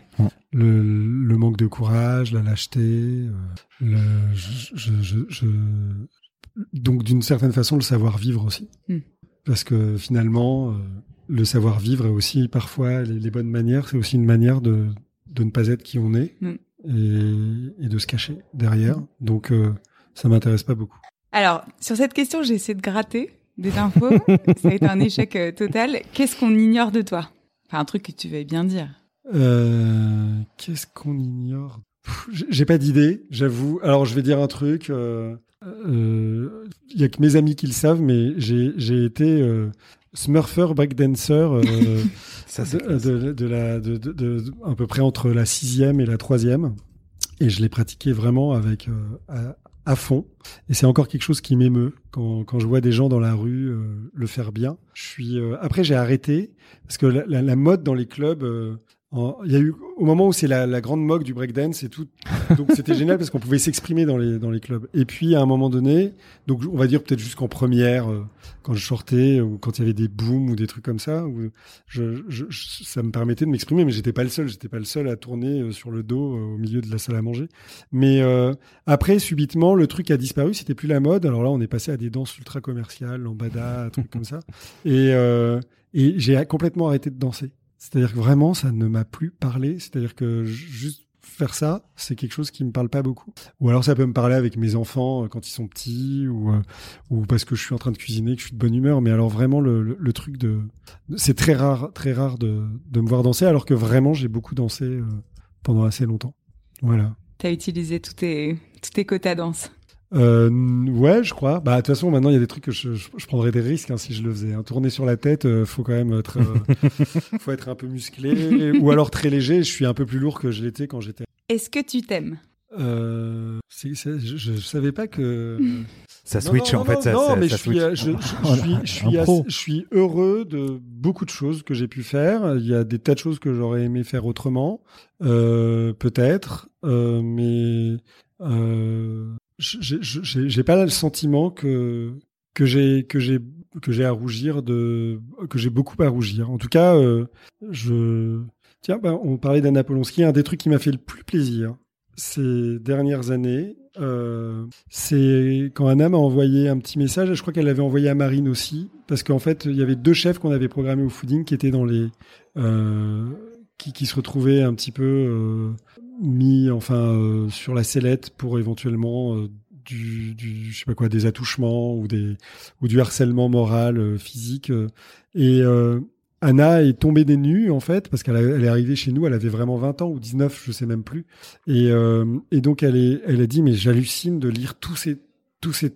trucs elle, elle était complètement elle, elle tombait de son de sa chaise quoi Mhm. elle se disait en fait, et sûrement si j'ai si j'ai évité tout ça, c'est parce que j'ai eu la chance de, de travailler à une Mm. période un peu compliquée, stage, premier emploi, euh, tout ça, chez vous. Et euh, bah voilà, là, tu vois, c'est pas très modeste de dire ça, mais en fait ça, ça m'a fait super Mm, plaisir. mm. Voilà, je pense Marine aussi. Et d'ailleurs, euh, je pense que je pense aussi que euh, comme j'ai 10 ans de plus que Marine et, et que ce genre de blague est parfois un petit peu euh, un peu un peu naze que, que que pourraient faire assez facilement les mecs de ma génération euh, sans forcément se rendre compte euh, tout ça. Je pense aussi que j'ai été très très bien éduqué dans ce bureau parce que ça a été un bureau qui a été très largement féminin et que du coup on me passait assez peu de choses euh, Mm. as- assez assez rapidement. Mm. Voilà. Alors, dernière question. Est-ce que tu peux me décrire avec le plus de, de, de détails et de fougue possible ton gueuleton idéal? Euh, ce qu'on mange, ce qu'on boit, ce qu'on boit, avec qui, euh, où on est. Ah, je ben, dis ça- on parce que ça je. va être, ça va être que tu très, seras là. ça va. je, je- vais, enfin, je vais, je vais pas étonner les gens qui me connaissent bien, mais euh, les autres seront sûrement encore une fois un peu déçus. Euh, je, vraiment le, mon kiff, c'est le poulet frites de ma mère Mm. que j'essaye de faire régulièrement, mais j'arrive pas à faire Mm. exactement le même. Euh, la salade verte remuée par mon père. Euh, les gens que j'aime autour de la table, donc tant qu'à faire euh, mes enfants, euh, ma compagne, euh, sa fille, et puis euh, euh, mes parents, puisqu'on a compris que mon père remuait la salade et Ah que oui. ma mère euh, faisait la- était- travaillait à la deuxième cuisson des frites. Et, euh, et, et puis du coup, bah, je mettrai une bouteille de vin euh, d'un copain qui est aussi de ma région, euh, dans l'Aubrac, qui s'appelle Nicolas Carmarance, et euh, qui fait un vin, euh, un, un vin d'Aveyron, comme il dit, euh, nature extraordinaire. Et voilà, là je suis au, je suis au paradise. Je peux, on peut rajouter quelques amis quand même. Mm. Je peux, allez, je rajoute euh, mes quelques vieux poteaux, euh, euh, Lionel, François, Eric, euh, Thomas, qui sont des gens avec qui je passe beaucoup de temps en ce moment. Voilà. Et puis avec qui j'ai déjà passé beaucoup, beaucoup. Magnifique. Voilà. Changement d'ambiance. Mais c'était combien le rachat? Est-ce qu'elle Parle-moi d'argent. Non, non, c'est pas, vrai. C'est pas vrai. Euh, merci Raphaël. Euh, du coup, fin 2020, tu annonces ton départ du fooding après avoir euh, créé, co-créé, euh, pa- participé plus qu'activement à, à- à cette aventure. Pourquoi quitter la rédaction du fooding? Tu nous as, t'as commencé un peu à nous répondre plus tôt, mais euh, Parce que parce que j'avais pas envie de faire le guide de trop. Et parce que, euh, comme je vous l'ai dit, soit on passait une vitesse supérieure, soit il n'y avait pas de vitesse supérieure et il valait mieux que ce soit des gens à nouveau jeunes qui puissent porter le, le- le drapeau, quoi. Euh, qui, qui, qui a un drapeau qui est amené à évoluer, Mhm. qui sera peut-être plus, peut-être même un jour je serai pas d'accord avec le footing, tant Mhm. mieux d'ailleurs. Euh, et, et voilà, je, je, je pense que j'ai vraiment fait mon, j'ai fait mon temps. Je, je, m'éclate aujourd'hui et, et donc j'ai pas de, j'ai aucun regret et, et voilà. Tu Ça, penses- ça, ça- ça te va ou pas? Ça, me, va ça me va. C'est, c'est top. mais un peu plus de sentimental la prochaine fois. Non, c'est. Euh, euh, c'est un truc. Tu penses que c'était une décision qui était attendue? On quand ça s'est passé, les gens ont dit oui, tu, tu as raison. Euh, mieux vaut partir et te montrer la porte, ou au contraire, t'as senti que autour de toi, les gens avaient envie que tu restes? Ah bah ça dépend qui. Ça, a priori, il y en a qui avaient envie que tu partes. Bah non, mais ouais, comme je vous l'ai dit, Euh. je, suis toujours assez sincère et tout ça. Donc euh, quand ça se passe pas bien avec une personne, ça se sait assez vite. Ouais. Et puis euh, quand ça se passe bien, euh, je trouve que c'est aussi la liberté euh, des gens. Je pense qu'il faut pas, la vie c'est court. Je pense qu'il Mm. faut pas perdre de temps. Quand on a la possibilité, alors moi je l'ai au quintuple grâce à cette aventure qui s'est transformée de manière assez assez magique, mais mais même euh, pour les jeunes. Euh, qui ont euh, la chance de pouvoir se retourner. Je pense qu'il faut pas rester là où on n'est pas bien. Faut Ouais. pas, faut pas essayer de forcer. Faut pas vivre comme un vieux alors qu'on est jeune. Et, euh, et et compter les, les annuités quoi. Donc vraiment c'est c'est un truc absurde. Donc je je, je suis assez euh, euh, vo- voilà quoi. Je je il y a, il y a des gens euh, oui quand ça se passait pas bien euh, ils le comprenaient très très Mm. vite. Mm. Et, et je pense que ça les a aidés en fait. Il y a des gens qui m'en veulent sûrement beaucoup. Et puis il y, en a d'autres qui ont pu réfléchir après. Et j'ai déjà eu, pas souvent, hein, mais j'ai déjà eu des, des personnes qui ont quitté le bureau du fooding où on était un peu en froid et qui un jour me disent bah en fait j'ai réfléchi et en fait je comprends et, Mm. et, et voilà quoi. Puis il y a des gens qui sont pas faits pour ça. Ouais. J'ai eu une fois une discussion, euh, c'est très chic là ce que je vais vous dire, euh, parce que j'étais devenu très très famille avec euh, avec euh, mes parents, mes amis, euh, ma famille, tout à l'heure autour du poulet frites. Mais un soir, j'ai dîné avec Benjamin Millepied qui avait repris Oui. le- le- le- le- L'opéra. l'opéra. Ouais, ouais. Et, euh, et Benjamin, on a eu cette discussion, c'est-à-dire que Vous être un peu sosie, vous deux, non? C'est- vrai qu'il y a un Non, petit air. de Il y a un ouf. petit- Ouais, ah, de bon, ouf. Je- je- écoute, euh, Pardon, je te. T'aurais dû continuer ta Euh, carrière dans le Smurf. bien joué. Allez, viens. on va devenir amis. Euh, donc, euh, donc euh, du coup, ouais, euh, on, on discutait de ça, on parlait de, de faire du mal aux gens, le risque, ce que- ce qu'on peut appeler parfois du harcèlement moral, Mhm. euh, c'est quand on a quelqu'un dans une équipe en- et qu'on croit en cette personne et qu'on voudrait que euh, qu'on lui- donne. D'ailleurs, c'est aussi parfois le problème avec les- ses propres enfants euh, et qu'on on lui on lui attribue des buts que, que qui en fait ne sont pas les siens réellement et on, parce qu'on Mm. pense que réellement il y a quelque chose à jouer et euh, c'est le problème de tous les coachs avec leur euh, avec euh, enfin avec leurs sportifs Mhm. euh, etc et et forcément quand on est jeune et moi j'étais jeune quand j'ai commencé j'avais jamais eu cette expérience là on, a de la chance si on fait pas de dégâts parce qu'on n'est pas du tout préparé à ça. C'est vraiment un des trucs dans le management qui devrait être expliqué c'est-à-dire qu'il y a un moment donné où, euh, dans les startups, tout ça, je ne sais pas si des formations existent et tout, mais en fait, assez rapidement, on, on peut avoir envie de... de on, on prend son désir pour une réalité Ouais. qu'on a envie de partager avec les autres et on les veut les booster. Et puis, on, a, on peut avoir raison, puis ça peut se terminer très mal. Quoi. Il y a un film, moi, qui m'a marqué beaucoup, qui est le film Whiplash. Ouais. Et, et d'ailleurs, euh, Benjamin connaît bien le réalisateur et on en avait parlé avec Benjamin. Et, et Benjamin, il m'a comme moi, on était arrivé au moment où on s'est rencontrés, on est arrivé à un moment où on s'est dit, on arrête de, de, de vouloir faire des autres ce qu'ils n'ont pas forcément euh, eu l'idée de, de faire d'eux-mêmes, Mhm. parce que sinon on peut faire des dégâts.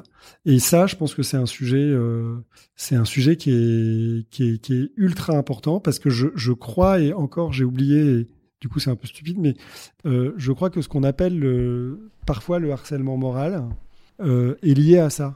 C'est pas forcément, euh, c'est pas forcément quelqu'un qui veut gagner plus, profiter des autres et tout ça. C'est quelqu'un qui pense que son histoire est l'histoire des autres. Mhm. Et euh, il les embarque là-dedans. Et il faut savoir faire très attention. Mhm. Et c'est pas, il est dans un ego trip sans s'en rendre compte. Mhm. C'est pas, il se sert pas forcément consciemment. C'est pas, c'est pas tout à fait la même chose. Et et donc voilà, je, je je- sais plus pourquoi je disais, pourquoi on parlait de ça? Oui, je disais oui que l'équipe, euh, voilà. Enfin, j'étais en train de vous expliquer Oui, qu'il y avait des gens avec qui je m'étais très bien entendu et d'autres avec qui je m'étais moins bien entendu et que plus ça allait et plus je m'étais dit en fait je vais beaucoup mieux quand je dis aux gens quand ça va pas Mhm. donc on fait ce qu'il faut ils partent euh, voilà dans, dans des conditions acceptables pour tous mais mais c'est euh, mais voilà il faut pas moi je pense qu'il faut pas traîner Mhm. Vra- je, je pense que l'agilité et la fluidité c'est c'est la vie Mhm. voilà.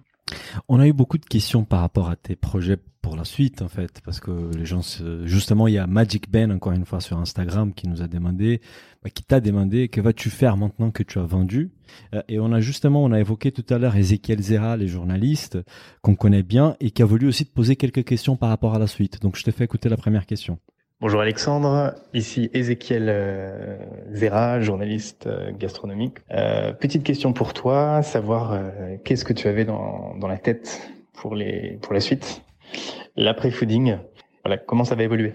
Euh, Sympa. C'est marrant, il y a, il y a pas, je ne vais pas vous surprendre en vous disant qu'il n'y a pas de business plan. Hmm. Euh, non, Tu disais que tu n'étais pas businessman au début. non, non, mais je suis toujours pas. hein. En fait, euh, là, j'ai très envie, je vous en ai déjà un petit peu parlé, de d'avancer sur ce projet sur le nationalisme et la gastronomie. Euh, et c'est déjà très avancé, donc j'espère que tout ça va vite voir le jour. Il y a un autre projet qui est très avancé aussi, qu'on a lancé avec Marine Bidot. C'est une série qui est produite par Charles Gilibert et qui est en cours d'écriture à Canal Plus actuellement. Et ça se passe très bien avec des super autrices, des super euh, scénaristes professionnels, parce qu'évidemment ni Marine ni moi on a cette expérience-là. Donc, euh, donc du coup, euh, elles font un travail remarquable. Donc ça, ça se passe bien aussi. Euh, je vais sortir, euh, mais c'est pour pas ce Noël-là, le Noël d'après, un, un conte pour enfants illustré par Lamia Ziadé. Je vous en ai parlé tout à l'heure, l'illustratrice avec qui on avait fait ces fameuses tables euh, avec un homme nu et une femme nue, des tables basses. Mhm. Et, euh, et donc voilà, on travaille là-dessus aussi. Et euh, je- je- j'ai dans, dans- dans mon village d'Aubrac, j'ai racheté un café à l'abandon que je vais transformer en gîte. Ah, chouette. Euh, Qui sera sur je, foodings ou je vous pas dis tout. bah ça on verra. euh, Trois c'est- étoiles au c'est pas- c'est- plus moi qui décide. et puis euh, je vais euh, et puis là pour euh, je toujours parce que j'ai- j'aime vraiment l'Aubrac, j'aime cette région, j'organise un micro festival qui va s'app- qui s'appelle Bon Esprit de Clocher le 10 juillet. Hein, mon anniversaire. Euh, bon, bah, Ah, bah, je viendrai avec la famille. eh ben, eh ben, t'es- t'es bienvenu, c'est un peu loin. Euh, Et, un- un- et non, et ça va être très chouette. En fait, on, on ouvre le four communal du village et on fait venir les Mhm. pizzaioles de Doppio, à qui Mhm. on avait remis le prix de la meilleure pizza. mhm. Donc ils vont faire des pizzas avec euh, le chorizo de Conquet, qui est un des meilleurs, euh, Produits locaux. euh, les produits locaux, les fromages les- les- de bufflone, mais locaux aussi, Mhm. etc. Les vins, évidemment, Marcillac, vin d'Aveyron, tout ça. Ensuite, il y aura un concert de Bachar Mar Khalife euh, dans l'église un petit concert piano solo, euh, voilà. Quand on sortira, il y a le café en face, qui est le Colette, euh, qui s'appelle chez Colette, en fait, où euh, il y aura la barmaid de combat. Mhm. le super bar à Paris qui Mhm. fera des cocktails à base d'apéritifs locaux Sympa. et un DJ set de Aurel de, du label Cracky Records qui a lancé l'impératrice entre autres. Voilà, c'est un one shot.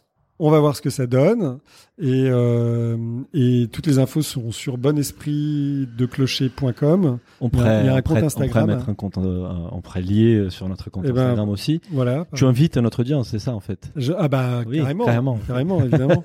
enfin, je les invite pas, mais euh, je les invite euh, à venir et à s'inscrire, etc. Mais de toute façon, c'est des, des prix très accessibles.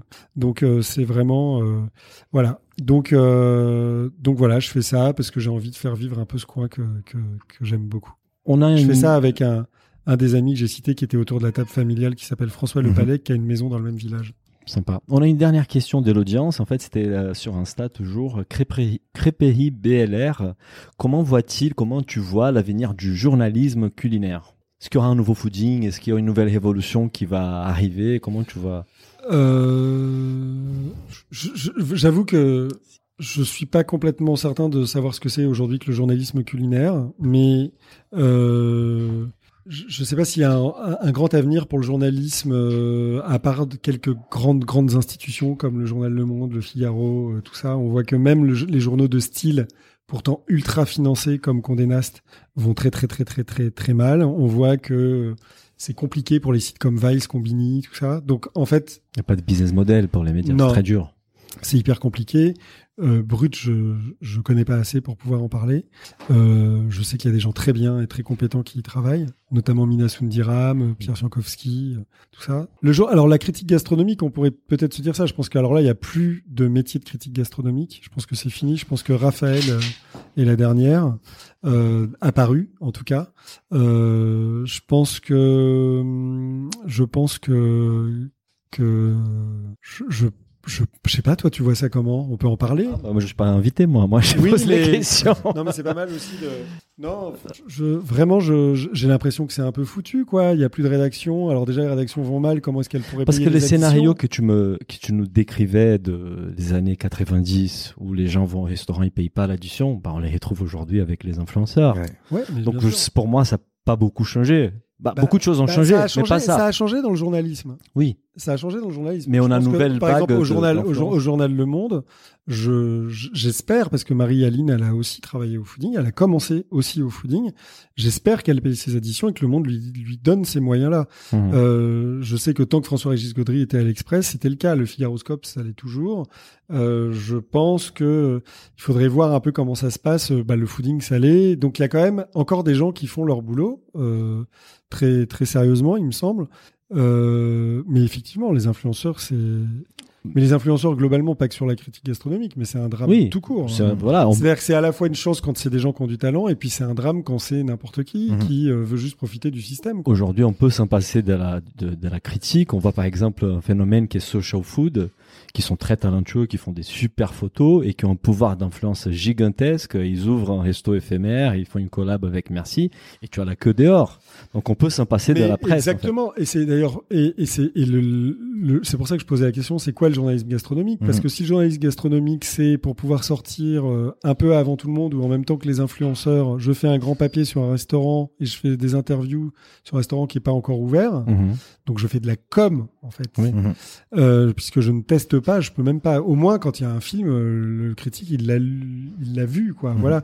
Là les, les, les journalistes gastronomiques qui se contentent de parler d'actualité euh, sans euh, y mettre ni de style ni euh, ni de vécu, c'est un drame pour le journalisme. C'est plus du journalisme. Et puis il y a quand même une réalité. Moi, moi qui ne suis absolument pas journaliste, j'ai découvert du coup euh, sur pas mal d'openings de resto ce qu'on appelle des soirées presse, où euh, à titre personnel j'ai parfois été complètement choqué de ce que je voyais, c'est-à-dire il y a un buffet, ils ne goûtent même pas la, le, la carte complète du restaurant, il y a un buffet, ils picorent trois trucs, ils sont sur leur téléphone, ils prennent trois photos, et moi pour, pour avoir euh, ouvert plusieurs établissements, la première que j'ai faite à Paris, je tairai le nom de l'établissement et surtout je tairai la liste des gens qui étaient présents, quand j'ai lu les papiers le lendemain et le surlendemain, je me suis dit mais c'est pas possible, ce mec se fout littéralement de ma gueule. Il, il est venu pendant dix minutes, un quart d'heure.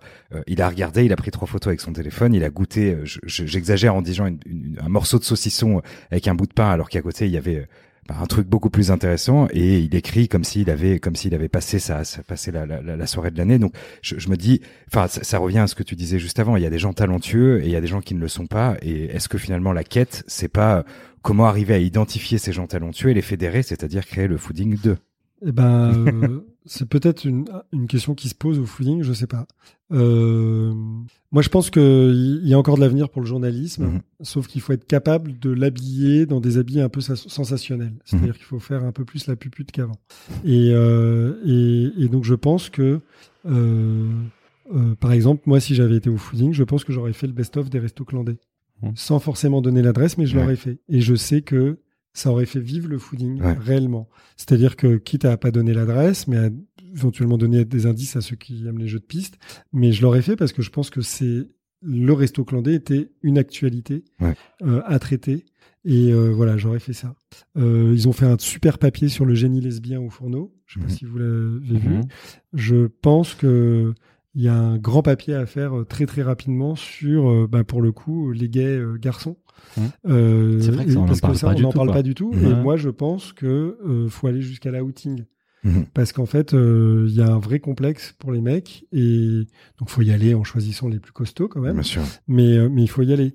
Et je, voilà, je pense qu'aujourd'hui, il y a des sujets de société, il faut les traiter avec courage et et un petit peu un côté un peu plus sensationnel, Mhm. mais qui ramène du- avec toujours du fond. Avant, on, on crée des événements et pour apporter du fond. Bah là aujourd'hui, il faut réussir à rendre euh, le fond euh, sexy pour que les gens qui ne lisent plus, plus de pas plus de trois lignes d'un article, euh, bah, aient envie de lire trois lignes et qui comprennent et que le fooding puisse signer ces trois lignes et, et- et- et encore marquer le goût de l'époque. Je pense que ça c'est super important. Je, je voilà. Est-ce que est-ce que c'est possible de faire de la outing au sein du groupe Michelin Je- On arrive vraiment à la fin du podcast, mais on a quand même avant une deuxième question d'Ézéchiel. Je te la fais écouter. Toujours Ézéchiel. Autre petite euh, question. J'aurais bien aimé savoir euh, si tu peux raconter euh, un projet qui n'a pas eu lieu au fooding et qui aurait pu potentiellement changer l'histoire de- du guide, de, de la marque. Voilà, quelque chose qui s'est pas passé, euh, qui aurait eu un, un vrai impact, que tu peux raconter euh, avec des anecdotes, c'est toujours mieux. Est-ce qu'il sait, il, il parle d'un sujet spécifique, d'un événement spécifique qu'il Bah, connaît c'est- ou... drôle parce que vu qu'aujourd'hui on voit bien que tous les médias sont en crise, j'aurais pu dire ah 10 millions. si j'avais fait euh, si j'avais fait euh, un pacte avec Vice ou un pacte avec Condé Nast, les choses seraient. Mais on, on voit bien que l'actualité nous rattrape Mm. et qu'en fait euh, ça aurait été sûrement aussi compliqué. Ouais. En tout pas pour les mêmes raisons, en tout cas. Non. Pour des raisons d'argent, au, au moins chez Michelin, il y a moins ce problème-là, en tout cas. Mhm. Euh, je je sais pas quelque chose que qu'on a qu'on a pu rater. Non, il y a. Je, je pense que on a eu une fois euh, Frédéric Mitterrand euh, qui est venu faire un discours. euh, D'ailleurs un peu faux d'herche puisqu'après euh, il a écrit des choses pas toujours très amicales sur le fooding euh, dans ses mémoires de ministre. Mais on a eu ça. C'est quand même assez étrange d'être né dans une ville comme Paris, d'avoir inventé le, le, con- le mot de bistronomie, le mot de cave à manger, de tout ça, et d'avoir jamais eu la visite euh, de, de Bertrand Delanoë ou d'Anne Hidalgo, Mm. alors qu'on a vraiment participé, je pense, à- au rayonnement de, cette ville. Et, euh, et je, je- c'est, c'est peut-être une déception. Je, je pense que je pense que ça aurait pu être chouette à un moment donné, qui est une reconnaissance un peu institutionnelle. En fait, on l'a eu aux États-Unis avec le New Yorker ou des. Et d'ailleurs, on le voit bien. Le New Yorker, ils ont fait un papier et Le Monde qui a fait un papier euh, plus récemment. Euh, bah, c'est tout de suite une autre histoire, quoi. Il y a, il y a, il y a l'envie de rentrer dans l'infiniment petit euh, de, de, de ma vie privée au, au lieu de de dire à quoi ce truc a, ce truc a servi. Mhm. C'est dommage quand même. Donc je, je, je trouve euh, et à quoi il sert encore si jamais il sert encore. Euh, voilà, je, je pense que euh, je comprends totalement les Daft Punk quand pas. quand ils refusent de, de, de servir la soupe à- à- aux institutions françaises en fait. Je parle pas de leur, leur séparation récente, mais je pense qu'en fait la France, d'une certaine façon, a, a du mal à reconnaître euh, les mérites et les talents parfois euh, dans, dans son propre pays parce qu'ils sont un peu, euh, un peu disruptifs un, peu un peu trop à l'avant-garde ou un peu trop. Et, et quand je parle des talents, je parle pas de mon talent, j'en ai rien à foutre. C'est, je parle du fooding en tant que tel. Mhm. Je pense que Du mouvement. je pense oui, c'est voilà, on est. J'aurais j'aurais aimé à un moment donné qu'on sorte de la catégorie secte. Euh, Alex, merci beaucoup pour ton temps. Ça fait quand même deux heures et quelques qu'on discute et que tu nous racontais les détails de cette histoire folle du fooding. Léo, est-ce que tu Merci as une dernière vous. question? Raphaël, elle a dû partir euh, il y a quelques minutes. Est-ce que tu as une dernière question Euh, non, pas vraiment une question, mais euh, je, je voulais te dire merci. Euh, merci parce que, euh, entre autres, tu m'as, enfin, toi et toutes tes équipes et toute l'histoire, vous m'avez permis de découvrir. euh, moi qui ne viens pas de Paris, j'ai d'abord découvert au travers d'un magazine une cuisine que euh, j'espérais voir une fois par trimestre quand je montais à Paris et euh, quand j'ai eu mes premiers boulots, euh, je me suis, je me rappelle avoir été mangé au Châteaubriand et ça c'est concrètement grâce grâce à ce magazine et et je pense que je suis pas le seul. Et, Moi, euh, et, et voilà. Et tout à l'heure, quand je te disais, est-ce que tu, tu réalises, est-ce que dans ton parcours, il y a un moment où tu, tu, tu, tu réalises le, le chemin parcouru? C'était pas dans le sens, est-ce que tu penses que tout ça, c'est grâce à toi, mais c'est est-ce que de temps en temps, enfin en tout cas, sache que je peux te le rappeler, le, mouvement, les valeurs qu'il y a derrière euh, sont très fortes et, ont permis, je pense, comme à, plein de gens de, ma génération, euh, d'y adhérer et de se dire, ok, il y a un truc, je suis pas tout seul à, ne pas avoir envie de bosser dans une énorme brigade, à ne pas avoir envie de, cocher les cases des plus gros, des, plus gros, euh, euh, comment dire, bouquins culinaires poussiéreux qui puissent exister. On peut faire les choses autrement. Donc encore une fois, merci. Bah, bah, ça me touche, hein, franchement. Mais euh, oui, oui, euh, on a déjà eu quelques messages euh, parfois comme ça. Mais euh, après, il y a aussi un autre sujet, c'est que quand tu habitues les gens à les surprendre tout le temps, tout le temps, tout le temps, euh, c'est assez terrible. Mais la surprise devient euh, l'ordinaire La du norme. Et, euh, et c'est parce que moi aussi, tout à l'heure, je parlais d'Emmanuel Rubin, mais ça a pu m'arriver d'être un peu aigri. Parce qu'à un moment donné, tu as quelqu'un qui arrive et qui fait un truc qui est pas extraordinaire, euh, mais comme c'est la première fois où euh, on va en parler, on se focalise euh, sur ce qu'il a pu faire ou ce qu'elle a pu faire ou ce qu'ils ont pu faire. Et nous, chaque année, euh, on essayait de, de débarrasser euh, la table, de tout recommencer, de tout réinventer. Et, et parfois, bah, c'était normal, quoi. Et moi, je considère qu'on a encore fait euh, toutes ces dernières années encore des trucs. euh, vous en avez cité quelques-uns hein, sur la violence en cuisine, euh, sur plat de résistance après les attentats, sur tous au bistrot, sur plat de résistance aujourd'hui. Je considère qu'on a continué de faire des trucs, sauf que voilà, c'était dans notre l'histoire du fooding, c'est de surprendre.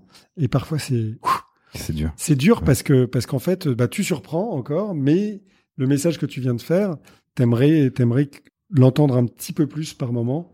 Euh, voilà, le grand kiff, c'était quand même au moment du lancement de l'appli, quand tu rentrais dans un resto et que tu voyais les gens avec leur appli fooding en train de vérifier que le commentaire correspondait Ouais. à ce qu'ils étaient en train de bouffer. Mm.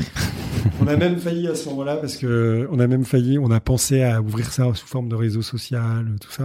Non, mais Mais bon, là- moi je peux te je peux te donner des anecdotes aussi de euh, à ce moment-là où la connexion internet en dehors des grandes villes était pas forcément bonne, à poireauter pendant quatre minutes parce que je cherchais justement, j'arrive dans un endroit que je connais pas, je me dis ok, je vais voir s'il y a une bonne table quelque part, tu vois, et et euh, et, et c'est- mine de rien, on était à un moment où si tu veux, t'avais plus souvent le edge que une Oui, oui, connexion, vrai, une bonne vrai, connexion internet, et moi ça m'arrivait de poireauter et, et justement je me prenais des tirs et les gens me disaient mais mec t'es con viens on va poser des questions. Et j'ai dit, non non mais attends d'abord je veux regarder là parce que forcément tu vas pas te balader avec ton guide Ouais, papier. ouais.